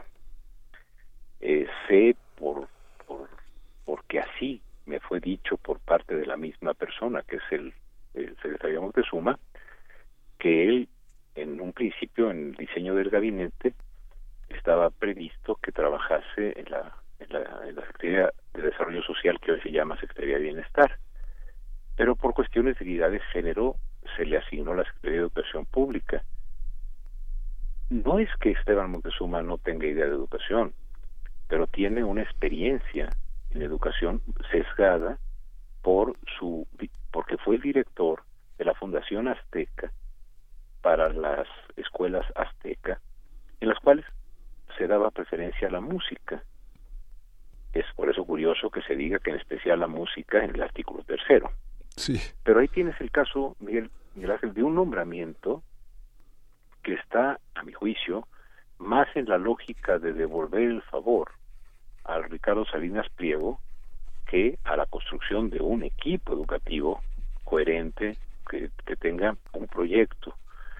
Luego tienes, por ejemplo, el nombramiento en, en básica de Guevara Niebla. Bueno, Gilberto tiene un conocimiento de la educación, pero no es posible en un par de semanas modificar radicalmente ser parte del Instituto Nacional de Evaluación de la Educación que aceptó evaluaciones inválidas y no confiables, yo dejo de lado lo punitivo. Ellos sabían y dijeron expresamente que esas evaluaciones, sobre todo la de desempeño, no las habían piloteado y que cuando lo trataron de hacer, la SEP no les dio permiso, o sea, no ejercieron su autonomía. Bueno, uno de ellos que hace eso pasa a ser ahora equipo de quienes derogarán lo que él defendió. No está, no está claro eso. Luego en la, en, la, en la Media y en la de Media Superior, arriban personas como Juan Carlos eh, Arroyo, Juan Carlos, bueno, Juan Pablo Arroyo, perdón, y Luciano Concheiro, personas de mi más alta estima en términos de lo que como personas son y lo que saben, pero no saben de, de, educación media ni de educación superior. De tal manera que hay una improvisación del equipo, ¿no? Y además generan una propuesta que es pragmática, no programática. Es decir, piensan en cómo hacerle para que, qué deben quitar para que la gente los deje pasar y qué deben eh, quitar o, eh, o, o, dejar para que el antiguo bloque ya, el antiguo Pacto por México ya reducido, convertido en bloque opositor, eh, permita una confluencia. De hecho es lo que logran, logran que el PRI vote con ellos, el sí. PAN no, pero el PRI sí, y ahí consiguen los dos tercios en Senado y en, y en eh, ya, pues es posible conseguir los dos tercios en ambas cámaras. Entonces, la propuesta que mandan no es la propuesta que se esperaría de un gobierno que anticipadamente dice que va a ser recordado como la cuarta transformación. Ya ahí hay un problema en términos de, yo creo que está muy bien que se procure cambiar al país, pero anticipadamente llamarse la cuarta transformación es, es eh, digamos, es creo que un poco apresurado, pero además, si de veras es así, debería tener un proyecto educativo muy sólido, fuera del esquema de la reforma de 2013. ¿Por qué se queda en el esquema de la reforma de 2013? Porque tomaron una decisión pragmática, no programática, porque no hay un proyecto educativo en la, en el, al menos en el equipo educativo, que se plasme en una iniciativa de ley que se le, se le proponga al presidente y por lo tanto, al no hacerlo, al decir, a ver, vamos a sacar este asunto este, rápido, haciendo concesiones al, a un lado y al otro, pues se quedan presos porque el pragmatismo tiene límites. El pragmatismo en ocasiones es virtuoso, pero en otras ocasiones no. Y en este caso, pragmáticamente, creen salir por donde creen salir, mandan una iniciativa verdaderamente pobre en términos incluso de su exposición de motivos, etcétera, y luego se, se quedan atorados en sus fallas de origen y en, el en la estructura de la reforma del 13.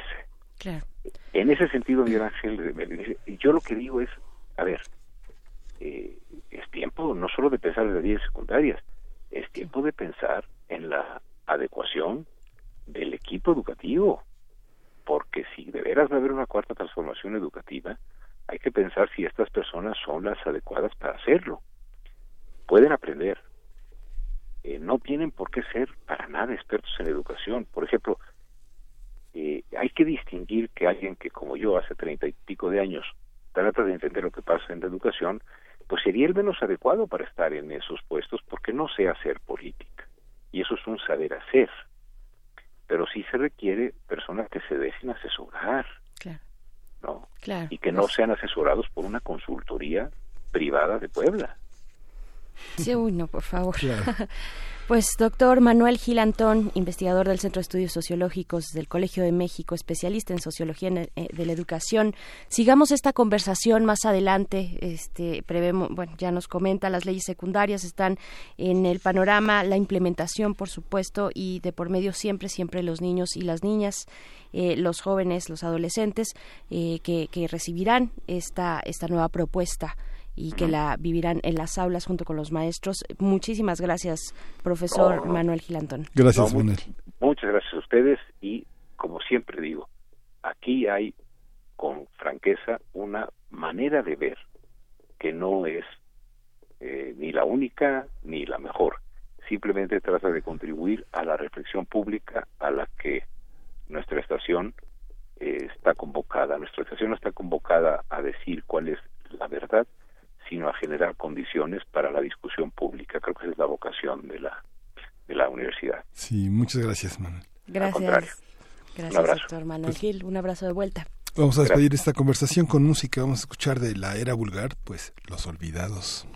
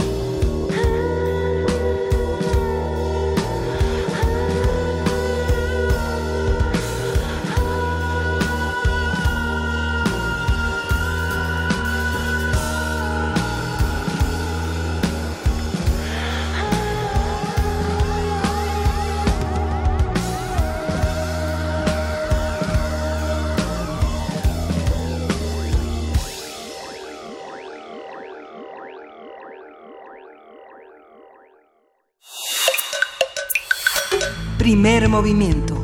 Hacemos comunidad. Nota Internacional. Cuatro israelíes y 23 palestinos murieron el pasado fin de semana cuando milicias en la franja de Gaza lanzaron cientos de misiles hacia el territorio de Israel, provocando una respuesta de ataques de artillería. El lunes se informó que en 48 horas jamás habría lanzado 690 cohetes hacia el sur de Israel. En represalia al gobierno de Benjamin Netanyahu lanzó ataques, ataques contra 350 objetivos de Hamas y de la yihad islámica. Los ataques finalizaron luego de que ambas partes acordaron una tregua bajo la mediación de Egipto y con el apoyo de la ONU y Qatar.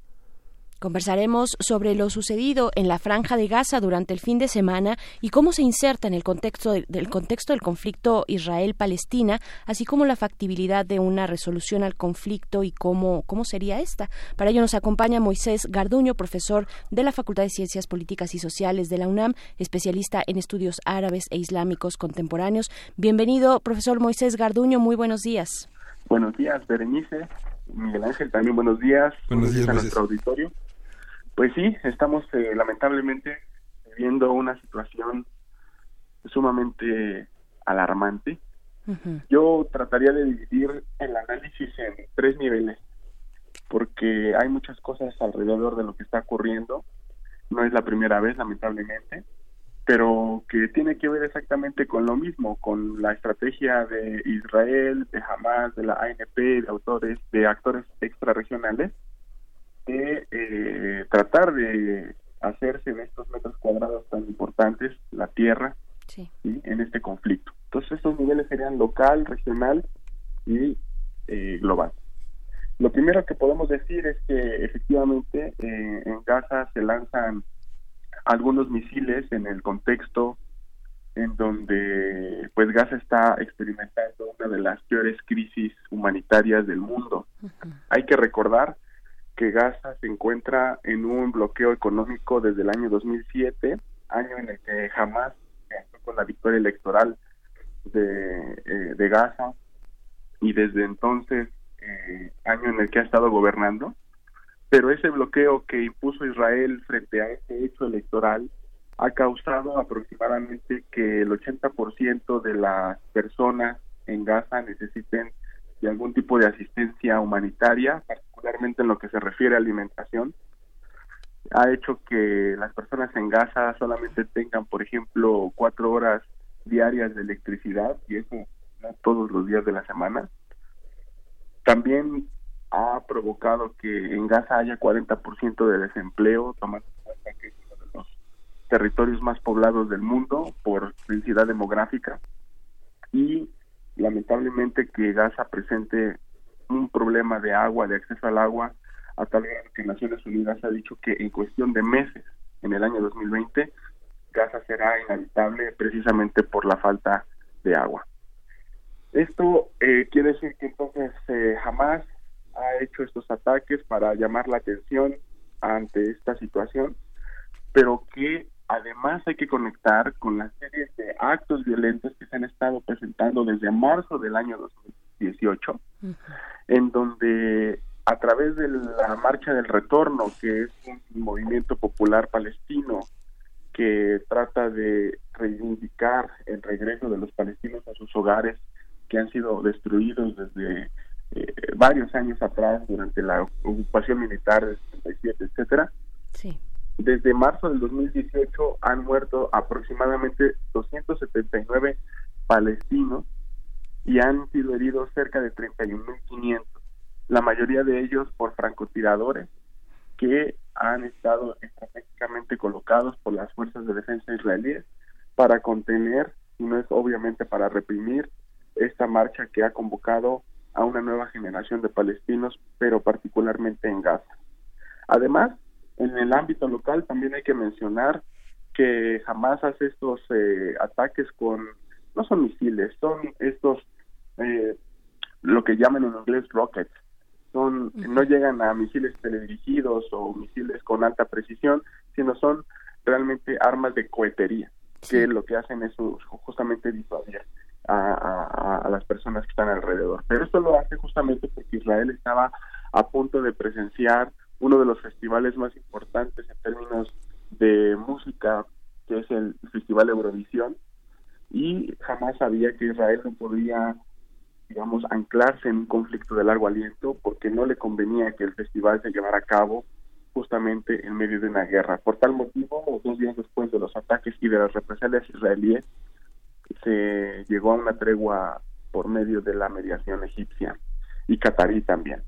Entonces, este es más o menos eh, el ámbito local que quisiera mencionar para contextualizar lo que está pasando en, al interior de Gaza. ¿no? Y claro, hay que decir que las represalias israelíes fueron eh, muy fuertes, porque además de que, como siempre, lamentablemente hay más bajas palestinas en términos civiles, pues se atacaron la mayor parte de los objetivos que fueron objetivos civiles, residencias, escuelas, universidades, una mezquita y bueno, infraestructura, incluso que han bombardeado hasta ambulancias, ¿no? No ha sido la primera vez, como, como lamentablemente otros casos en el año 2014 nos lo recuerdan. En el ámbito regional hay algo muy interesante que yo quisiera mencionar y que he estado pensando durante todos estos días creo que hay que conectar lo que está pasando en Gaza con los, las noticias que están ocurriendo alrededor de Irán. Eh, hay una presión cada vez más fuerte por parte de Estados Unidos de que eh, Irán, eh, digamos, doblegue y, y deje de pues participar en diferentes escenarios del Medio Oriente. De hecho, se puso a la Guardia Revolucionaria como organización terrorista. Irán respondió en tono, poniendo el, ejército de Estados Unidos como organización terrorista en el Medio Oriente. Y además, el día, hace unos días, un par de días, Estados Unidos mandó el portaaviones Abraham Lincoln a las aguas del Golfo Pérsico para mandar un mensaje claro citando a Mike Pompeo de disuasión en contra de Irán. Me parece que esto se conecta con Gaza cuando vemos que los eh, cohetes de Hamas eh, son un elemento de disuasión para Israel en caso de que el gobierno del primer ministro Benjamin Netanyahu y Donald Trump quisieran hacer una aventura militar en Irán. Me parece que es un mensaje claro de este movimiento Hamas, que ha sido un aliado iraní durante muchos años, de eh, recordar las herramientas de disuasión que tiene Irán en la zona y obviamente aquí sin importar las eh, bajas humanitarias y el fuego cruzado. Me parece que es una estrategia disuasiva que tiene que ver con, con Irán. En el ámbito global pasa algo eh, extremadamente importante que tiene que ver con eh, lo que viene al fin del Ramadán. Ahorita estamos en Ramadán en, en los países árabes del Medio Oriente, en los países musulmanes, perdón, del Medio Oriente. Y eh, Jared Kushner ha mencionado que después del Ramadán se va a anunciar lo que la administración Trump ha llamado el acuerdo del siglo. Ayer, justamente un periódico israelí que reprodujo una plataforma de internet que se llama Maha News Palestina, han filtrado algunos extractos de lo que sería el acuerdo del siglo. En el ámbito global se puede decir, con base en esta información filtrada, que el acuerdo del siglo está contemplando la construcción, la producción de un Estado palestino que se llamaría Nueva Palestina, que los eh, asentamientos israelíes no serían desmantelados, sino que más bien serían unificados, sobre todo en lo que se refiere a la zona C, que es la zona controlada por Israel en territorios palestinos, que Jerusalén sería una capital para ambos estados, en donde habría una ley en donde los eh, ciudadanos israelíes tendrían prohibido comprar casas palestinas y los palestinos tendrían prohibido comprar casas israelíes. En el caso de Hamas se haría una tregua para desarmarlo, que esa sería como la condición sine qua non se podría dar el acuerdo. Y además, a, cambio de ese desarme, se dice en esta información que se construiría un aeropuerto con ayuda egipcia en Gaza. Eh, toda esta infraestructura estaría a cargo de Estados Unidos, la Unión Europea y los países árabes del Golfo, con diferentes porcentajes eh, de, participación, eh, hablando de un presupuesto de 30 mil millones de dólares por cinco años. Entre otras cosas que tienen que ver con fechas, una carretera puente que uniría Gaza a Cisjordania, pero lo más importante que se filtró en esta información el día de ayer es que el supuesto Estado palestino, que se llamaría Nueva Palestina, aparentemente no tendría un ejército propio, sino solamente tendría policías para eh, eh, resguardar la seguridad, en tanto Israel se haría cargo de la soberanía militar nacional de ambos estados y la nueva Palestina tendría que pagar por esa seguridad a Israel. Entonces, si ustedes se dan cuenta aquí, Berenice, Miguel Ángel, son eh, tres eh, niveles de análisis en donde se están jugando muchas cosas eh, actualmente en Gaza, no solamente por lo que hay ahora en la coyuntura, sino por lo que viene al final del Ramadán. tu, micro. Mm. Este, este gran acuerdo, Moisés, es una, es una, este, es de Estados Unidos, por supuesto. Por supuesto. Eh, a nivel, digamos, histórico, cada administración estadounidense se ha caracterizado por dar una propuesta de paz a este conflicto que es el más documentado del mundo. En el caso de Barack Obama, hubo ahí una especie de fracaso porque no logró poner a Netanyahu ni una sola vez en la mesa de negociación con la Autoridad Nacional Palestina, con Mahmoud Abbas. En el caso de administraciones pasadas, recordemos lo que viene pasando con eh, los acuerdos de Oslo, con la famosa ruta de paz, que viene desde los acuerdos de Madrid, pero que a lo largo del tiempo y lamentablemente se ha visto que los acuerdos de Oslo lo que hicieron fue justamente nada más formalizar institucionalizar la ocupación militar israelí, que se viene dando desde el 67. Claro. Pues ahora Trump, con Jared Kushner, quien es la mano derecha en este tipo de asuntos, pues han estado eh, hablando en diferentes eh, actos públicos sobre lo que ellos llaman el acuerdo del siglo.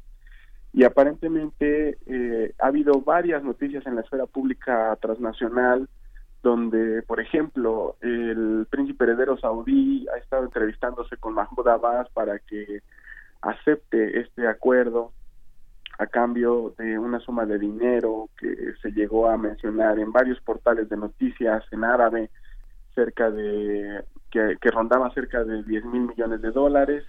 Eh, se supone que Mahmoud Abbas respondió que el aceptar este acuerdo eh, implicaría el fin de su carrera política y también hay otras noticias que han eh, reaccionado a este tipo de propuesta por parte de la administración Trump, como por ejemplo Hamas, que está haciendo seminarios en Gaza. Antes del bombardeo, por ejemplo, hicieron un seminario en el cual ellos pensaban crear un grupo ad hoc ellos llamaban un grupo ad hoc, para llamar gente de la yihad islámica, con los cuales han tenido muchos problemas, pero que en la coyuntura del pacto les puede eh, unir, para crear un grupo conjunto de unidad nacional en el que se pueda deliberar qué va a pasar con el pacto y de acuerdo con la retórica de Hamas, cómo lo van a rechazar. ¿no? Claro. La verdad es que ambos grupos, Hamas en Gaza y Mahmoud Abbas en Cisjordania, se han estado acusando mutuamente de aceptar el pacto, lo cual a nivel retórico eh, a su base social se les dice que ningún pacto que no implique la soberanía y el derecho de retorno de los palestinos es prácticamente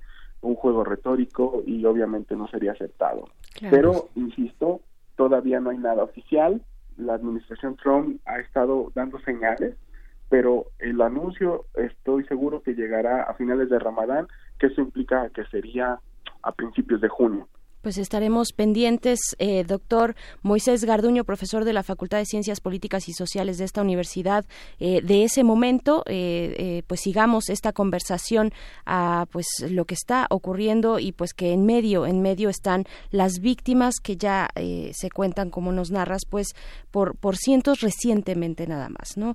Entonces, Ex- Exactamente. Sí, eh, lo, lo más lamentable de esto es que los palestinos, la ciudadanía, hablamos de la sociedad civil, son los que han donado el cuerpo a lo largo de todos estos años. es fatal. Y eso es lo más eh, triste, pero también indignante, que el conflicto palestino-israelí nos ha producido durante todos estos años. Durante Algo hay que hacer al respecto, pero estoy seguro que eh, la sociedad palestina, pase lo que pase con el acuerdo, eh, no creo que deje de resistir.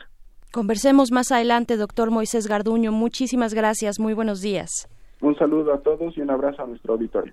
Gracias. Un abrazo Adiós a la radio Nicolaita eh, de Michoacán. Nos vemos mañana. Felicidades por su conmemoración y bueno, que la pasen esta noche llenos de jazz. Hasta mañana. Queremos escucharte. Llámanos al 55 36 43 39 y al 55 36 89 89. Primer movimiento. Hacemos comunidad. Soy Javier Sicilia. Soy Wendy Guerra y estoy en descargacultura.unam. Escucha. Desde Uruguay, a la poeta y crítica literaria Ida Vitale, leer una selección de su obra. Estar en busca de alma diferida, preparar un milagro entre la sombra y llamar vida a lo que sabe a muerte. Alimenta tus oídos. Descargacultura.unam va conmigo. shkuya Las lenguas originarias de México en voz de sus hablantes. Calme Cali. Tercera temporada. Todos los jueves a las 10 horas por el 96.1 de FM. Retransmisión. Domingos 15.30 horas por el 96.1 de FM. Radio UNAM. Experiencia sonora.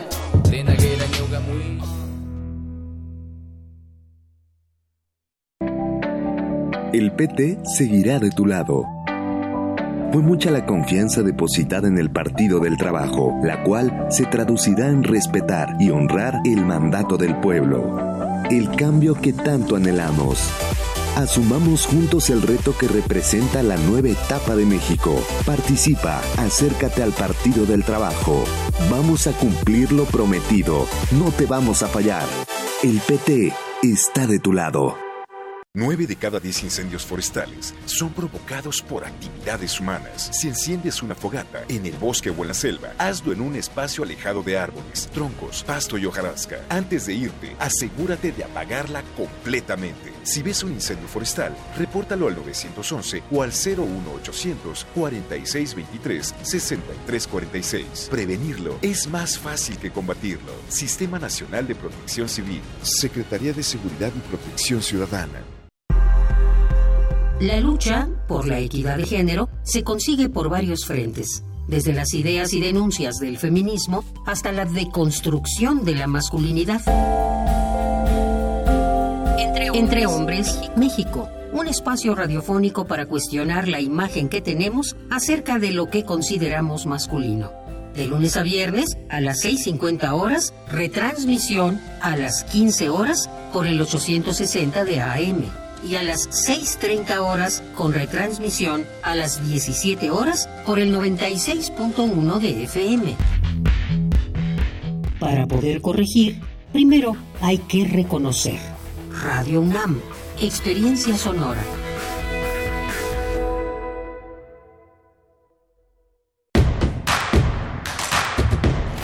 Encuentra la música de primer movimiento día a día en el Spotify de Radio UNAM y agréganos a tus favoritos.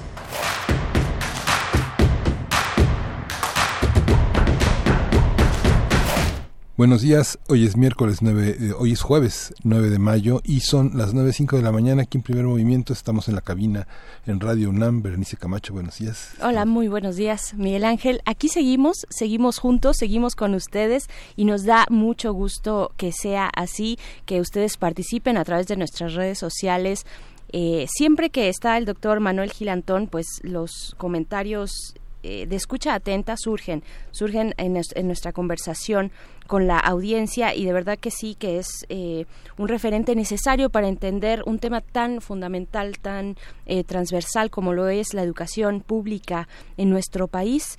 Y pues bueno, eh, hemos tenido contenidos muy interesantes y todavía viene una hora cargada de, de ángulos que nos proponen los especialistas, en este caso por ser jueves, es jueves de mundos posibles. Ya está el doctor Alberto Betancourt aquí afuerita, detrás del cristal, doctor en historia, profesor de la Facultad de Filosofía y Letras, para hablarnos de eh, este tema que propone el huracán Bolton golpea el Caribe y después también más adelante en nuestras secciones de estreno que hemos tenido de estreno durante a partir del mes de mayo, pues viene Biosfera en Equilibrio con la maestra, con la eh, doctora Clementina Equigua, bióloga y doctora doctora en ciencias de la Facultad de Ciencias de la UNAM y pues bueno, ella nos propone hablar de otras eh, mentes también que brillan en el panorama de las artes y de las ciencias internacionales, nuestras científicas, en este caso eh, hablaremos de Valeria Sousa, esto un poquito más adelante, pero eh, lo que viene ahora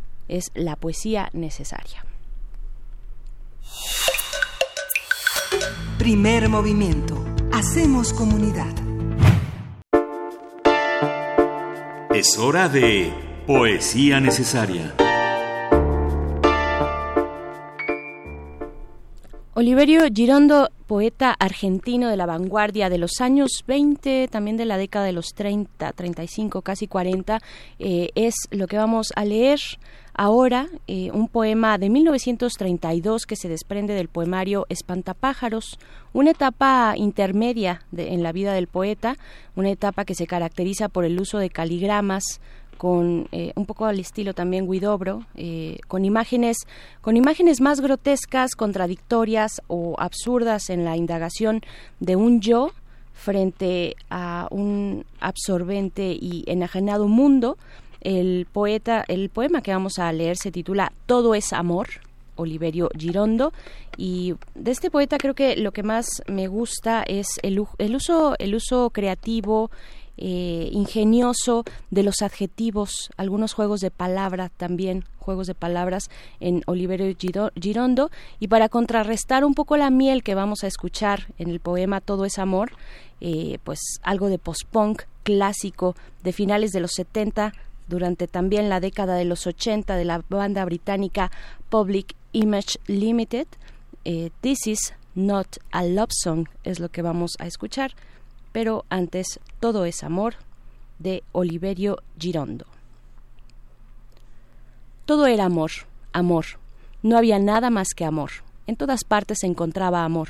No se podía hablar más que de amor amor pasado por agua, a la vainilla, amor al portador, amor a plazos, amor analizable, analizado, amor ultramarino, amor ecuestre, amor de cartón piedra, amor con leche, lleno de prevenciones, de preventivos, lleno de cortocircuitos, de cortapisas, amor con una gran M, con una M mayúscula, chorreando de merengue cubierto de flores blancas amor espermatozoico esperantista, amor desinfectado, amor untuoso, amor con sus accesorios, con sus repuestos, con sus faltas de puntualidad, de ortografía, con sus interrupciones cardíacas y telefónicas, amor que incendia el corazón de los orangutanes, de los bomberos, amor que exalta el canto de las ranas bajo las ramas, que arranca los botones de los botines, que se alimenta de encelo, y de ensalada, amor impostergable, amor impuesto, amor incandescente y amor incauto,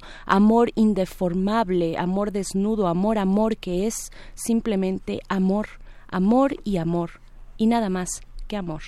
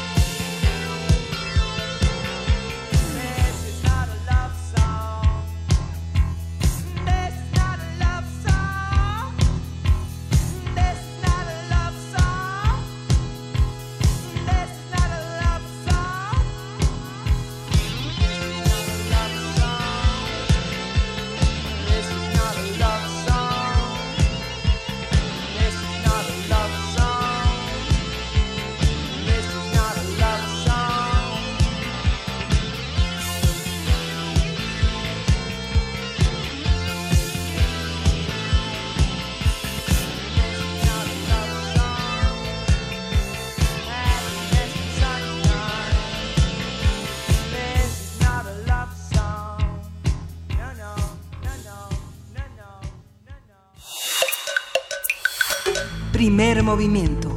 Hacemos comunidad. La mesa del día. Son las 9 con 15 minutos en punto y es el momento de iniciar nuestra sección de todos los jueves, Los Mundos Posibles, del doctor Alberto Betancourt, a quien le damos la bienvenida en este momento. ¿Cómo estás, Alberto? Hola, Berenice, ¿qué tal? Muy buenos días, Miguel Ángel. Hola, Alberto, buenos días. Le mando un saludo con muchísimo afecto a nuestros amigos del auditorio a todos, especialmente a aquellos que nos hacen el honor de escucharnos mientras están trabajando o están en lucha. Ya te están esperando, eso dicen nuestras redes sociales, refrancito dice por acá. Ya viene eh, el doctor Alberto Betancourt y pues otros esperan tu llegada desde hace un ratito. Eh, pues cuéntanos, por favor, eh, doctor, hay que decir, ustedes lo saben, doctor en historia, profesor de la Facultad de Filosofía y Letras de esta universidad y coordinador del observatorio del G20 de la misma facultad. Ahora con este tema que nos pones a la mesa, el huracán Bolton que golpea al Caribe. Un abrazo para Refrancito, que es de nuestros acompañantes asiduos y muy eh, apreciado. Bueno, pues yo quisiera hablar de un terrible huracán anticomunista que está golpeando al Caribe, el huracán Bolton, en alusión al que actualmente es director del Consejo Nacional de Seguridad de los Estados Unidos, John Bolton, quien profesa un pensamiento extraordinariamente conservador y es partidario, digamos, de la salida militar y el uso de la fuerza para garantizar el poder de los Estados Unidos. En la actualidad yo diría que el acoso militar contra Venezuela es parte del esfuerzo estadounidense por la hegemonía mundial y John Bolton, el hombre que consideraba que deberían de quitársele varios pisos al edificio de la Organización de Naciones Unidas, el diplomático que siendo representante de Estados Unidos declaró que el día más feliz de su vida había sido el momento en el que pudo presentarse ante el entonces secretario general de la Organización de Naciones Unidas, Kofi Annan, que se había opuesto en cierto sentido a eh, la invasión a, Irak. Eh, y el momento más feliz de la vida de John Bolton fue cuando se presentó a decirle, él decía, lo cito, cuando me presenté a decirle al negrito que se tenía que ir.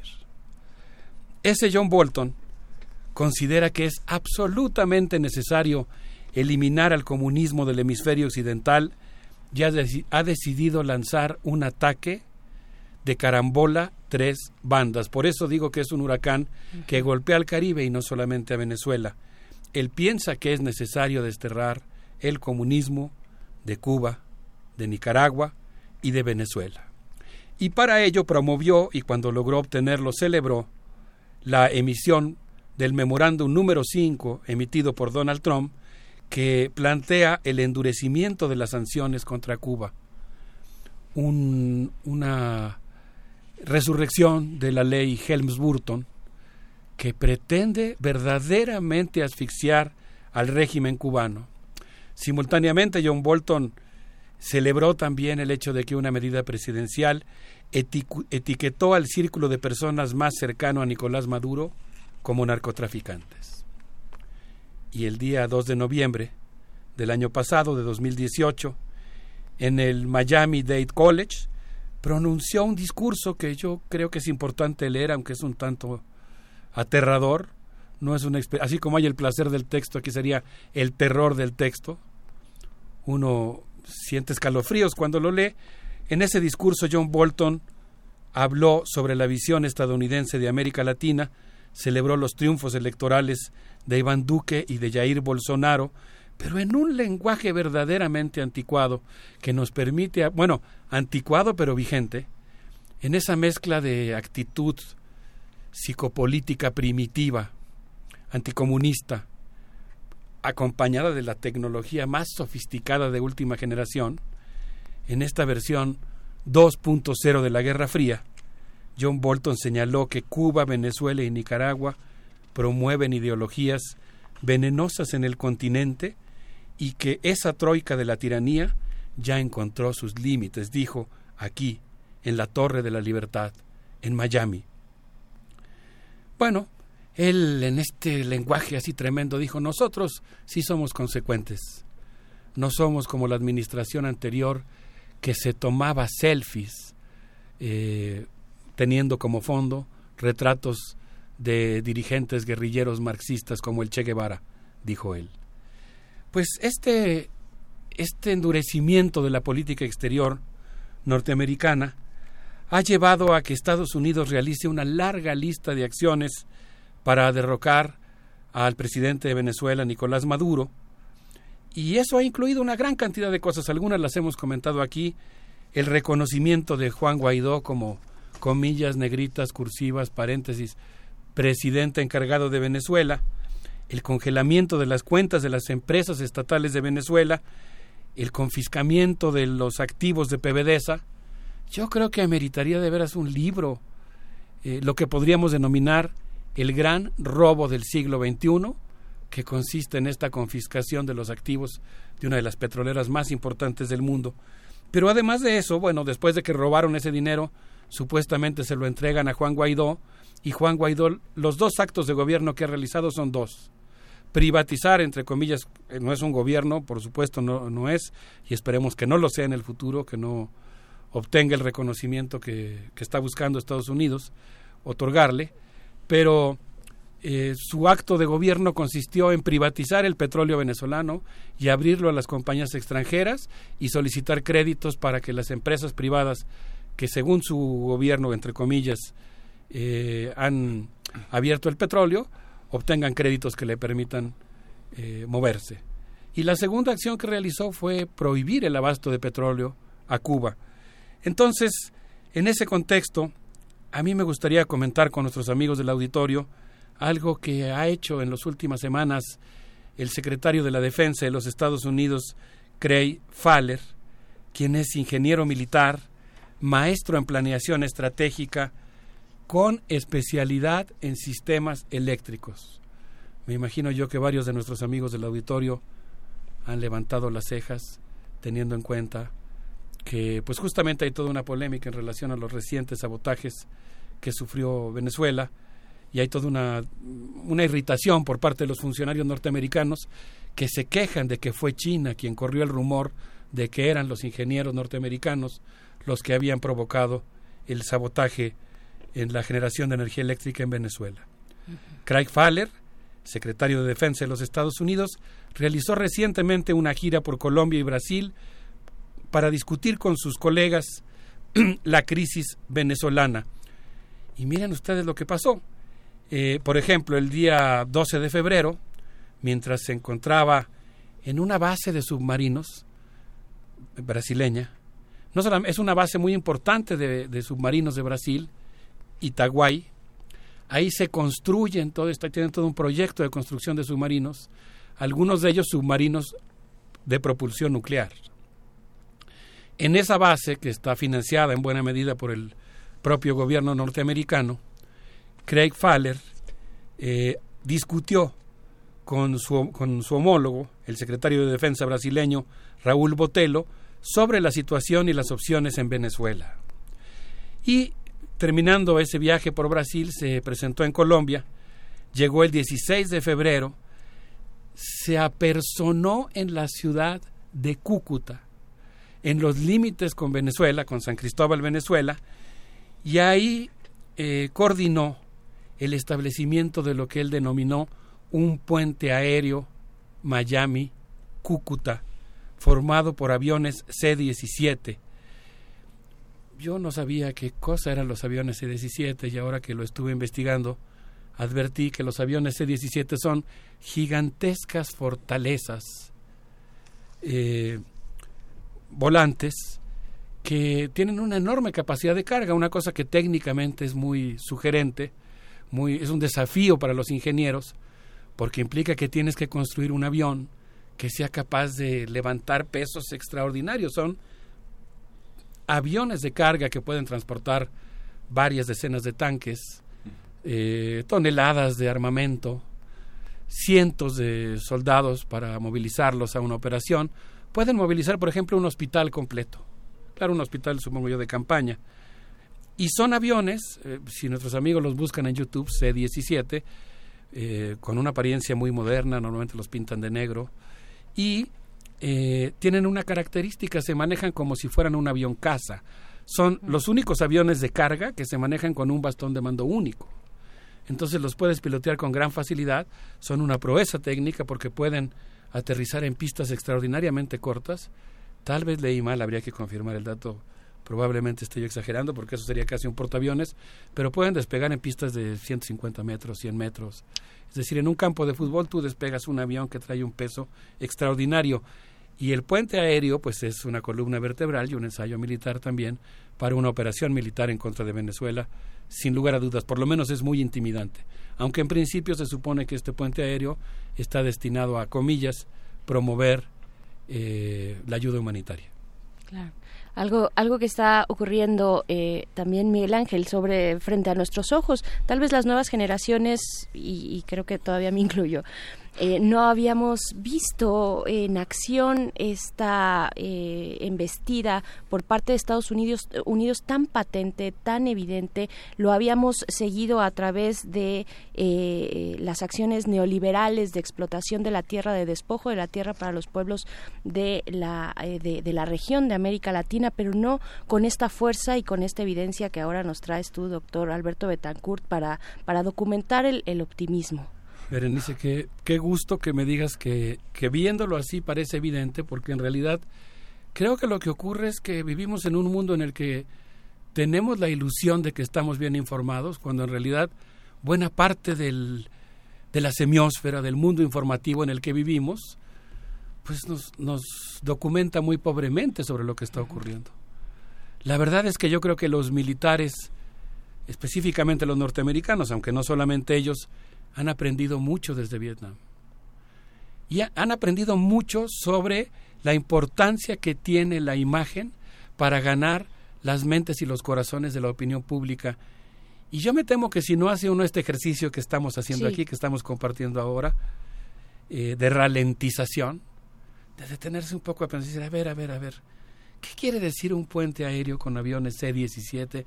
Y empiezas a ver esos majestuosos aviones, también tenebrosos cuando estás pensando en que pues un puente aéreo con ese tipo de aviones te permite trasladar una gran cantidad de material y de tropas que pues de alguna manera van creando las condiciones para una intervención militar indirecta o directa. Eh, entonces yo creo que es muy importante detenerse a eso. Por ejemplo, eh, haciendo este mismo ejercicio de ralentización yo me di cuenta que Estados Unidos, creo que todos lo vimos en las noticias, sancionó, sancionó a las empresas que abastecen de petróleo a Cuba. El vicepresidente Mike Pence anunció sanciones contra empresas que entreguen petróleo venezolano a Cuba.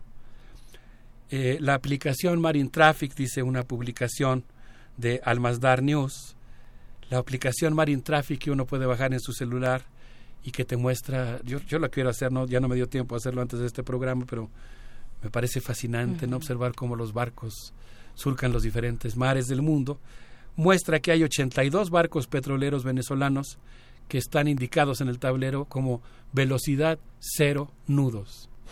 Son los barcos que no se pueden mover porque temen ser embargados en las costas norteamericanas, interceptados en alta mar. Y en el caso particular de Cuba, Cuba requiere, eh, según esta publicación que acabo de citar, aproximadamente 130 mil barriles diarios de petróleo. Cuando uno va a La Habana, claro, una de las cosas que disfruta es que hay pocos automóviles, eso produce una urbe caminable, pero a pesar de su reducido parque vehicular, pues se necesita petróleo para las plantas generadoras de luz en los hospitales, para muchas cosas. Cuba requiere 130 mil barriles diarios, de los cuales Venezuela les provee aproximadamente 80 mil, a precios extraordinariamente bajos. Eso quiere decir que bloquear la posibilidad de que los barcos de petróleo lleguen a Cuba, le va a asestar un golpe eh, muy fuerte a la economía cubana. Yo me quiero imaginar a nuestros amigos cubanos, eh, pues bajando del armario las bicicletas chinas que utilizaron en el periodo especial, eh, otra vez volviendo a utilizar los caballos para mover el abasto de alimentos en carretas. Es un golpe muy duro el que está el que está desarrollando Estados Unidos y yo creo que pues de repente no resulta tan visible, ¿no? Cierto, sí, la, me, me, refería y, y eh, es que es, es evidente que está ocurriendo algo y que está siendo orquestado por Estados Unidos. Sin embargo, los detalles, los detalles, eh, a esto me refería con que vienes a documentarnos ese optimismo, entre comillas, porque los detalles no lo sabemos, ¿no? Pero sabemos que, que algo se está moviendo, algo importante y fuerte, y lo estamos viendo en Venezuela, porque es que, es que no se puede tapar el sol con un dedo, ¿no? Sí, no, yo creo que hay un dispositivo retórico poderosísimo. Entendí tu comentario y, y te lo agradezco porque pues efectivamente creo que es parte del trabajo que tenemos que hacer, no, no construir una visión dogmática o maniquea del asunto. Obviamente hay una crisis política gravísima en Venezuela, eso no se puede negar, pero hay todo un dispositivo narrativo que invisibiliza en cierta medida la intervención militar actualmente en curso en Estados, de Estados Unidos para tratar de derrocar un gobierno y para empezar a apuntalar un gobierno artificial que no necesariamente es el que mejor representa el descontento popular. Y que además pues ya como hemos visto por las medidas que acabo de mencionar pues está imagínate todavía no todavía no esperemos que no llegue además. Pero digamos eh, es un gobierno de mentiritas pero ya de mentiritas ya tomó como primera medida obsequiar el petróleo venezolano y abrirlo a las empresas transnacionales. Es algo realmente impresionante. Por eso justamente te agradezco mucho el comentario Berenice porque esa sería la idea no es ver si podemos lograr que se vuelva evidente lo que de momento está muy escondido, ¿no? Sí. Por las apariencias. Entonces, bueno, pues eh, creo que vale la pena seguir estos temas, particularmente pues preguntarnos ahora qué pasó el día 30 de abril, fue un golpe fallido. Eh, hay algunas organizaciones y analistas que dicen que fue más bien un simulacro de golpe, un poco para calar lo que estaba mm. pasando, pero el 30 de abril Mike Pompeo, encargado del Departamento de Estado, declaró con Trish Reagan en Fox News que las cosas no habían salido como ellos esperaban y dijo, habíamos hablado con Vladimir Padrino, el secretario de Defensa, habíamos hablado con Michael Moreno del Tribunal Supremo de Justicia, eh, habíamos hablado también con Iván, Hernández Dala, que es el jefe de la Guardia de Honor del presidente, y nos habían dicho que se iban a comprometer con la transición y no lo hicieron. Quedan muchas interrogantes en el aire, ¿no? ¿Qué pasó? Fueron víctimas de una labor de contrainteligencia los norteamericanos, cayeron en la trampa, les hicieron creer que iban a pasarse al otro bando. En realidad nunca hablaron con ellos y están solamente eh, instilando veneno, gotas de veneno y desconfianza al interior del gobierno venezolano. Lo que es un hecho es que, que, tuvieron una actitud francamente intervencionista y, e iniciaron una retórica que pretende justificar una intervención militar. Pero como yo sé que hay millones, decenas de millones de personas en América Latina que están dispuestos a defender la paz, yo les propondría que nos vayamos a escuchar un buen reggae que nos permita eh, paladear una canción de paz. Es una canción interpretada por Papa Shanti que se llama exactamente así, Canción de Paz. A ver qué les parece.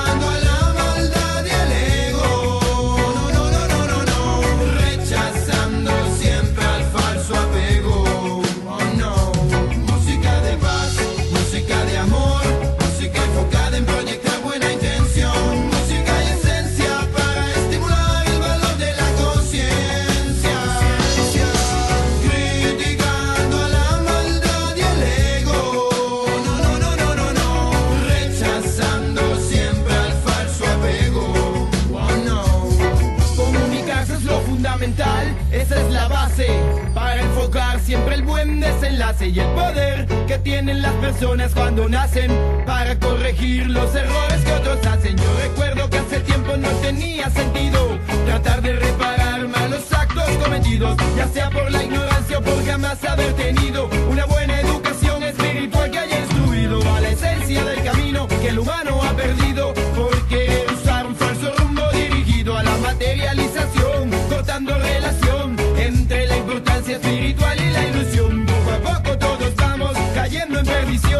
por la consecuencia de una falsa evolución, sino despertar.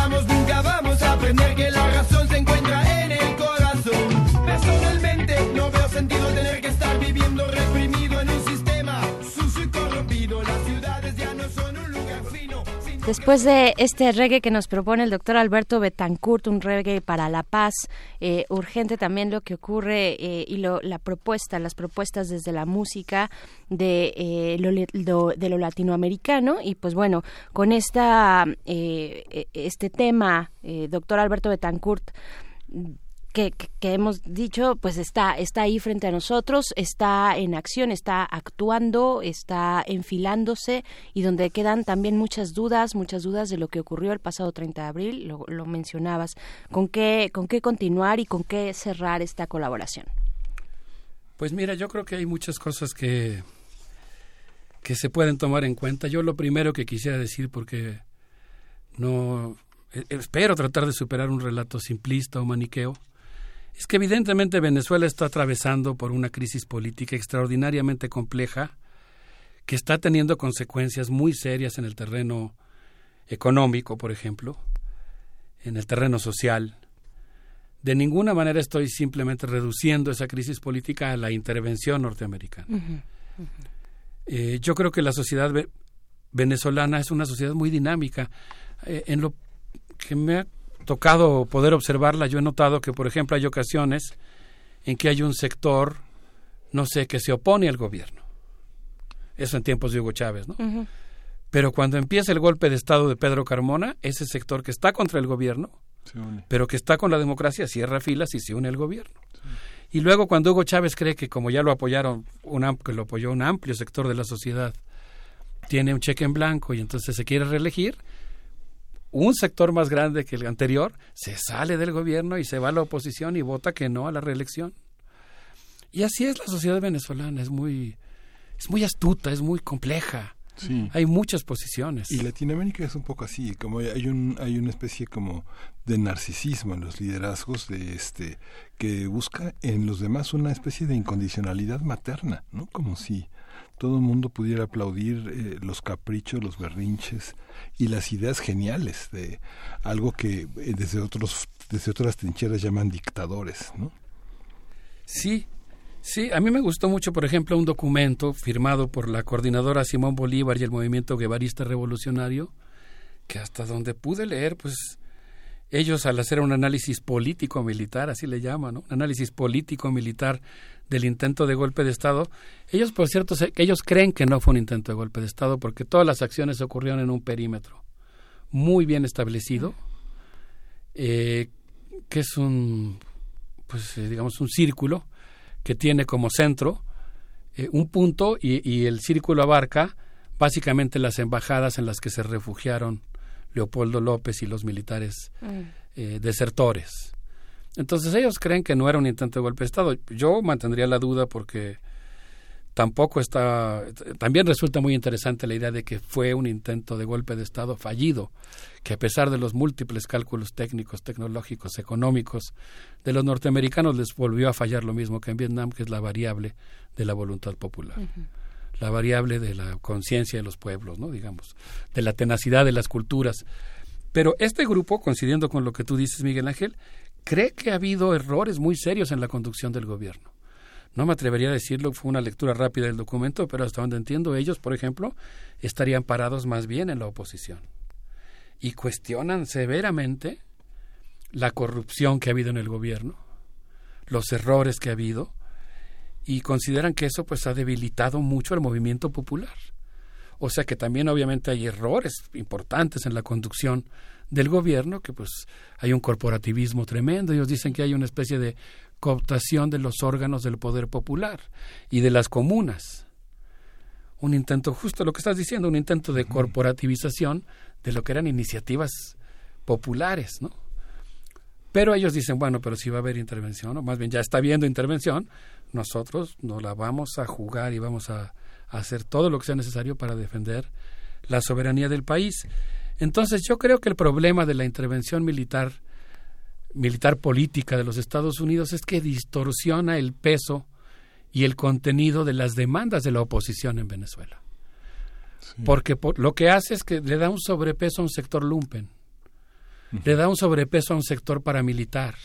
En lugar de que sean los sectores de izquierda, populares o moderados, o políticos por lo menos, de oficio político, los que predominen de- dentro de esa heterogeneidad de la oposición, pues termina predominando lumpenes que están dispuestos a jugar como mercenarios. Y yo, por cierto, por la presencia de Elliot Abrams, considero que lo más probable es que no haya una intervención directa, sino que más bien empiecen a generar grupos paramilitares que puedan estar entrando y saliendo de territorio venezolano, tal vez desde Colombia y Brasil, al estilo de los contras.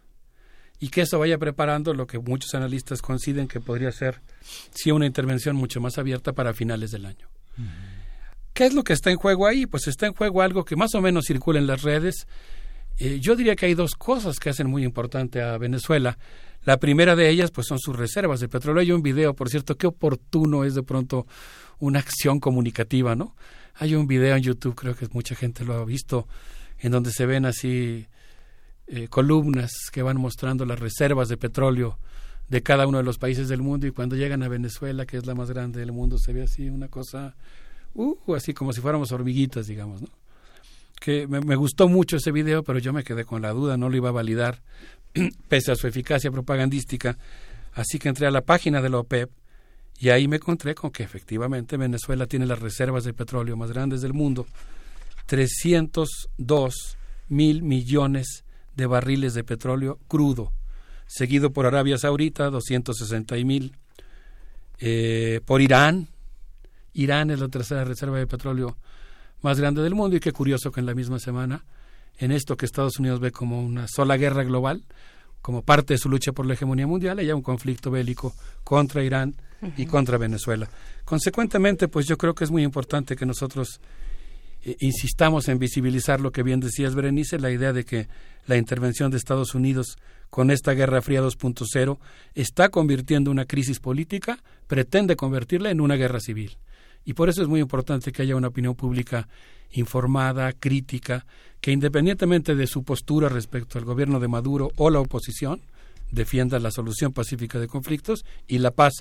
Y yo creo que así como en la guerra de Vietnam, aunque ahorita no sé si sea minoría o mayoría, pero con paciencia, con tenacidad, se puede construir una opinión pública contundente que se oponga a la guerra. Ojalá que ahora lo Sí. logremos antes de que haya calamidades. Fíjate, Alberto, que entrevistamos aquí en Primer Movimiento a Sergio Ramírez y justamente lo que decía, ojalá y Nicaragua llegue a una solución antes de que sea peor, de que se genere una intervención extranjera, de que se genere un movimiento armado grave, ¿no? Que no, que no permita pensar en términos más democráticos, ¿no?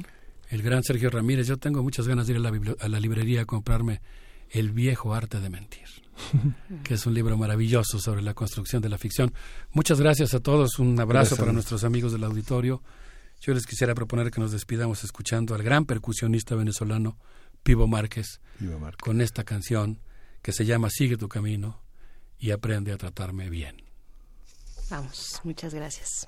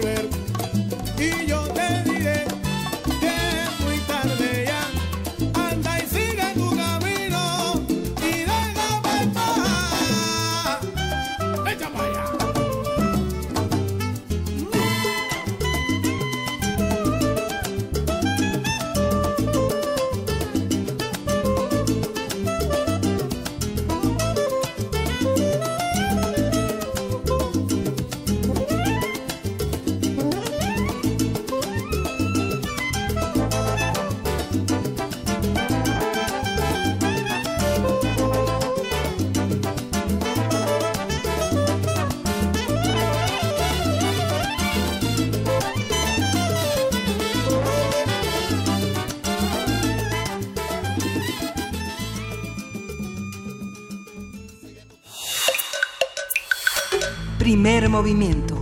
Hacemos comunidad. Biosfera en equilibrio.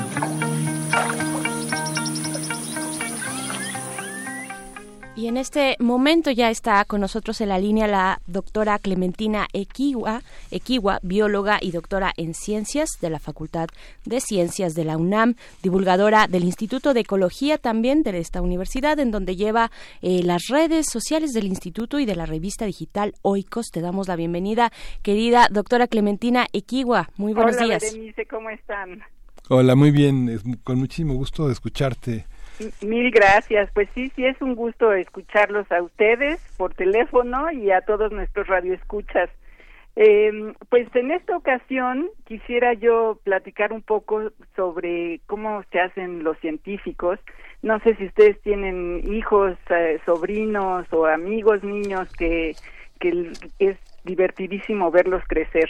Sí. Claro. Te piden, te demandan, este, saca la caja de los experimentos. Exacto, te ponen a escarbar o te traen bichos, ¿no? Este, pues sí, nosotros, por ejemplo, en mi familia, pues éramos como muy hacendositos, dicen, y muy eh, andábamos metidos en la tierra y todo, ¿no? Y estábamos muchas veces jugando pues con arroyos y hacíamos grandes represas y por ejemplo cuando nacieron mis hijos pues para mí era muy muy impresionante ver cómo iban experimentando pues con bichos con juguetes a mi hija por ejemplo le encantaba tocar los cactos era muy muy divertido.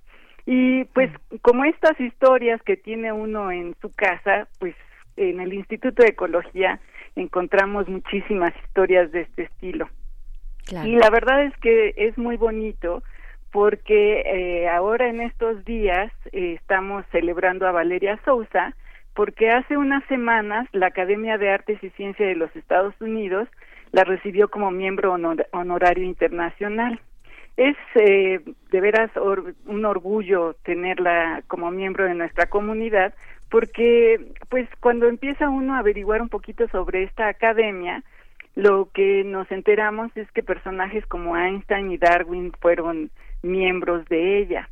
Lo que reconocen en esta academia es a gente pues que tiene mucha creatividad, obviamente, que son muy eh, importantes para la creatividad en general y para las artes y las ciencias, sobre todo de los Estados Unidos, pero han aceptado que pues no solamente en Estados Unidos hay gente creativa, sino que hay gente creativa en todo el mundo y a la que hay que reconocer. Por ejemplo, en este mismo periodo que le van a reconocer a, a Valeria está Michelle Obama, que pues muchos sabemos ha contribuido mucho pues al bienestar como de las familias, ¿no? A, a esta imagen de una primera dama muy innovadora. Entonces, bueno, pues Valeria estará ahí en octubre celebrando y recibiendo este reconocimiento y, de, de que la hacen parte de esta Academia de Artes y Ciencias de los Estados Unidos. Pero bueno, ¿cómo surgió una persona como Valeria, una científica, que ahora se está dedicando a cosas, eh, pues, para entender la biodiversidad de nuestro país? Ella desde muy pequeña se encontró por primera vez y así lo cuenta con una molécula con, una molécula de ADN, de ADN en un libro que le regalaron de ahí de niña. De ahí pues fue buscando acercarse a la ciencia de una u otra manera y pues ahora que ya es eh, bióloga y científica del Instituto de Ecología, su carrera ha sido muy fructífica y muy creativa. Por ejemplo, cuando fue estudiante de doctorado, trabajó con bacterias que se asocian a los frijoles y para esa época, que era por ahí de los ochentas, su estudio era un pionero para la ecología de las bacterias. Después, ya que ella se hizo investigadora del Instituto de Ecología, por ahí de los de la, la década de 1990, precisamente hacia 1999, ella y su esposo, el doctor Luis Eguiarte, que, ha, que le ha apoyado muchísimo la carrera, visitaron por primera vez Cuatro Ciénegas. Eh, los invitó pues casualmente, o sea, a pesar de que es un, un lugar en nuestro país, los invitó un estadounidense para que trabajaran en un proyecto de la NASA, porque Cuatro Ciénegas, por las características que tiene, podría ser muy interesante para entender cómo podría ser, incluso si, si existiera la vida en Marte. Cuando llegaron a ese lugar, pues Valeria y Luis se enamoraron. Eh, incluso hay veces que dicen que es un paraíso. Y pues cuando lo ve uno realmente es un lugar espectacular, es un desierto, en algunas zonas hay arenas blancas, eh, hay arbustos eh, enmarañados, ¿no? Y de repente ves por ahí manantiales que afloran en la mitad del desierto, entonces es pues un lugar mágico, ¿no? Y esas pozas y esos lugares pues no solamente es agua, digamos, agua cualquiera que podríamos decir, son, son aguas eh, cristalinas con eh, colores eh, pues tan atractivos como los del Caribe y en algunas de esas lagunas hay estromatolitos que son pues estos como como corales en los que pues hay la historia del origen de la vida está ahí como petrificada viva, digamos, ¿no?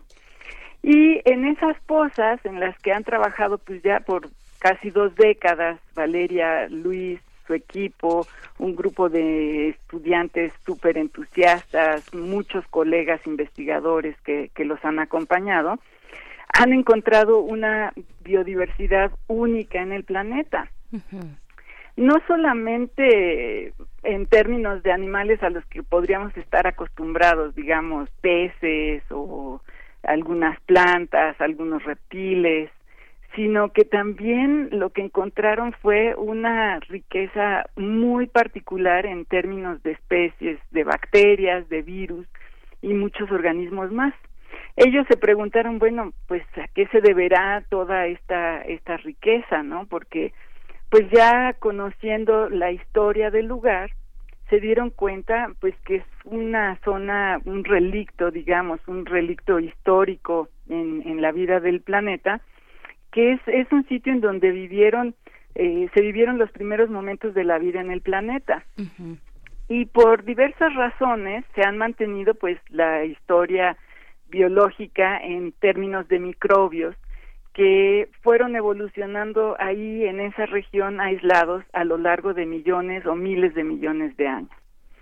Eh, una de las características que tiene ese ecosistema es que está muy ausente el fósforo, que es un compuesto muy importante y muy, este, que es vital para las formas de vida, pues, por ejemplo, para las plantas, ¿no? En el ciclo de vida de las plantas, en la fotosíntesis, el fósforo juega un papel muy importante, pero ahí no hay. Entonces, pues las bacterias se han ido conformando en comunidades muy particulares que pueden sobrevivir y superar este problema de falta de fósforo. Entonces, pues con el paso, ahí no podemos decir con el paso de los, de los años, sino con el paso de los millones de años, estas bacterias fueron sobreviviendo eventos catastróficos, ¿no? Como algunas extinciones masivas del Pérmico, o cuando se abrió el continente que llamamos Pangea, eh, que fue al principio de los del Jurásico, y eh, pues también llegaron muchos organismos migrantes que de alguna manera los eh, contribuyeron a que evolucionaron, algunos los ayudaron a sobrevivir, otros pues fueron desapareciendo. También esa zona sobrevivió los cambios que provocó el meteorito que aniquiló a los dinosaurios. Incluso eh, sobrevivió cuando se formó la Sierra Madre Oriental, que eso fue lo que al final de cuentas los aisló y los separó del océano. Entonces, toda esta historia bacteriana de, Cuatro Ciénegas es lo que parecería una historia de la perseverancia de la vida, ¿no? Entonces, es eh, para nosotros los biólogos es maravilloso pensar que, que sí existen las condiciones para que la vida siga y siga eh, prosperando a pesar de, todo lo que hacemos. Eh, nosotros los humanos, ¿no?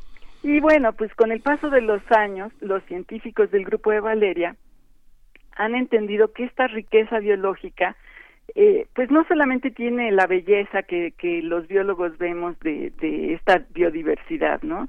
sino que también resguarda muchas claves que ayudan a descifrar el origen de la vida en nuestro planeta. Y eh, pues eso es lo que han reconocido, ¿no? Toda esta historia eh, de, perseverancia, de conocer cada pieza de ese ecosistema, eh, es lo que reconoce la academia. Pero bueno, no, no todo es tan bonito, desafortunadamente, porque el ser humano siempre juega un papel muy importante en traernos a la realidad, digámoslo así. Pero entonces, bueno, pues en medio de todo este orgullo y de esta celebración por el éxito académico de Valeria, una de sus preocupaciones, y no es que solo surja en Cuatro Ciénegas, sino que surgen en muchas zonas de nuestro planeta, eh, le preocupa Cuatro Ciénegas, porque es una zona que, pues precisamente por estar en medio del desierto y, y estar cerca de ciudades como Monclova, en zonas muy productivas eh, agrícolamente, pues lo que está sucediendo es que están secando todas las zonas. Y pues el oasis puede que ya no sea un oasis.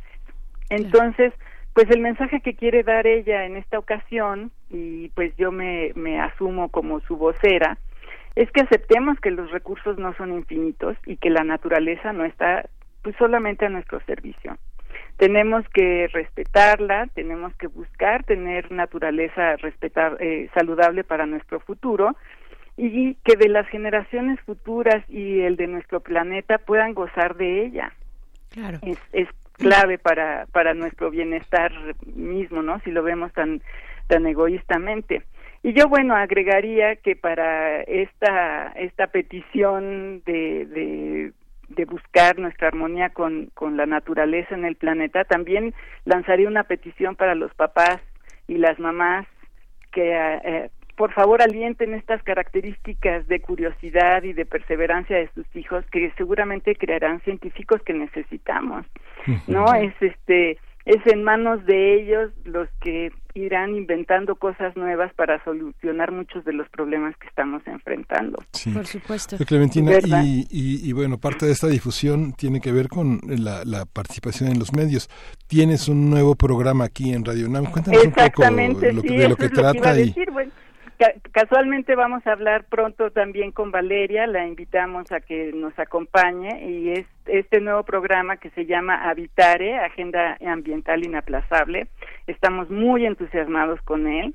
Y pues sí, que nos escuchen en Radio UNAM todos los martes a las tres y media de la tarde y los domingos se repite el programa en las frecuencias de AM a las seis de la tarde. Entonces sí será un gusto que, que nos escuchen y que nos den su opinión y que nos den ideas. Sí. Nos encantará. Pues ahí nos, nos quedamos con eso y pues nos vemos el próximo jueves, eh, Clementina Equiwa. Pues sí, muchísimas gracias. Ya pusimos en redes, invitamos a Valeria Sousa a Primer Movimiento el 8 de abril y, y ha sido una invitada permanente en Primer Movimiento justamente sí, en te este... lo dije y, y, me dijo que les manda Sí. besos porque siempre es muy cariñosa. Justamente en el papel que juegan las mujeres en la ciencia ha estado con una presencia de, de alto reconocimiento aquí entre nosotros y muchas gracias y Exacto, exacto. Y bueno, en, en parte del orgullo de este de este reconocimiento que le hacen miembro de esta academia es que ella es de las pocas mujeres mexicanas que está en esta en este grupo. Entonces, bueno, no solamente es el orgullo de pertenecer a la sociedad, sino es el or- orgullo de que lleva la voz femenina a estos a estos grupos de científicos y artistas, ¿no? Sí. Es, muy muy estimulante. Muchas gracias, Clementina. Pues muy gracias Pues a ya nos, ya nos despedimos. Eh, mañana es viernes de complacencias, no dejen de participar. Y mañana también Cineclub Berenice. Así es, vamos a tener eh, esta propuesta para el Cineclub Hertziano Suspira, eh, una película de 2018 que les invitamos a revisar si tienen acceso a Amazon Prime, por ejemplo. Está ahí de Luca Guadagnino, una película, eh, ya lo decía, 2018. Mañana para el Club Cineclub Hertziano. Por el momento nos despedimos. Gracias Miguel Ángel Quemain, gracias Bien. a ustedes allá afuera, a nuestra audiencia y a la producción de este día. Sí, pues esto fue primer movimiento. El el mundo desde la universidad. Radio UNAM presentó Primer Movimiento. El mundo desde la universidad.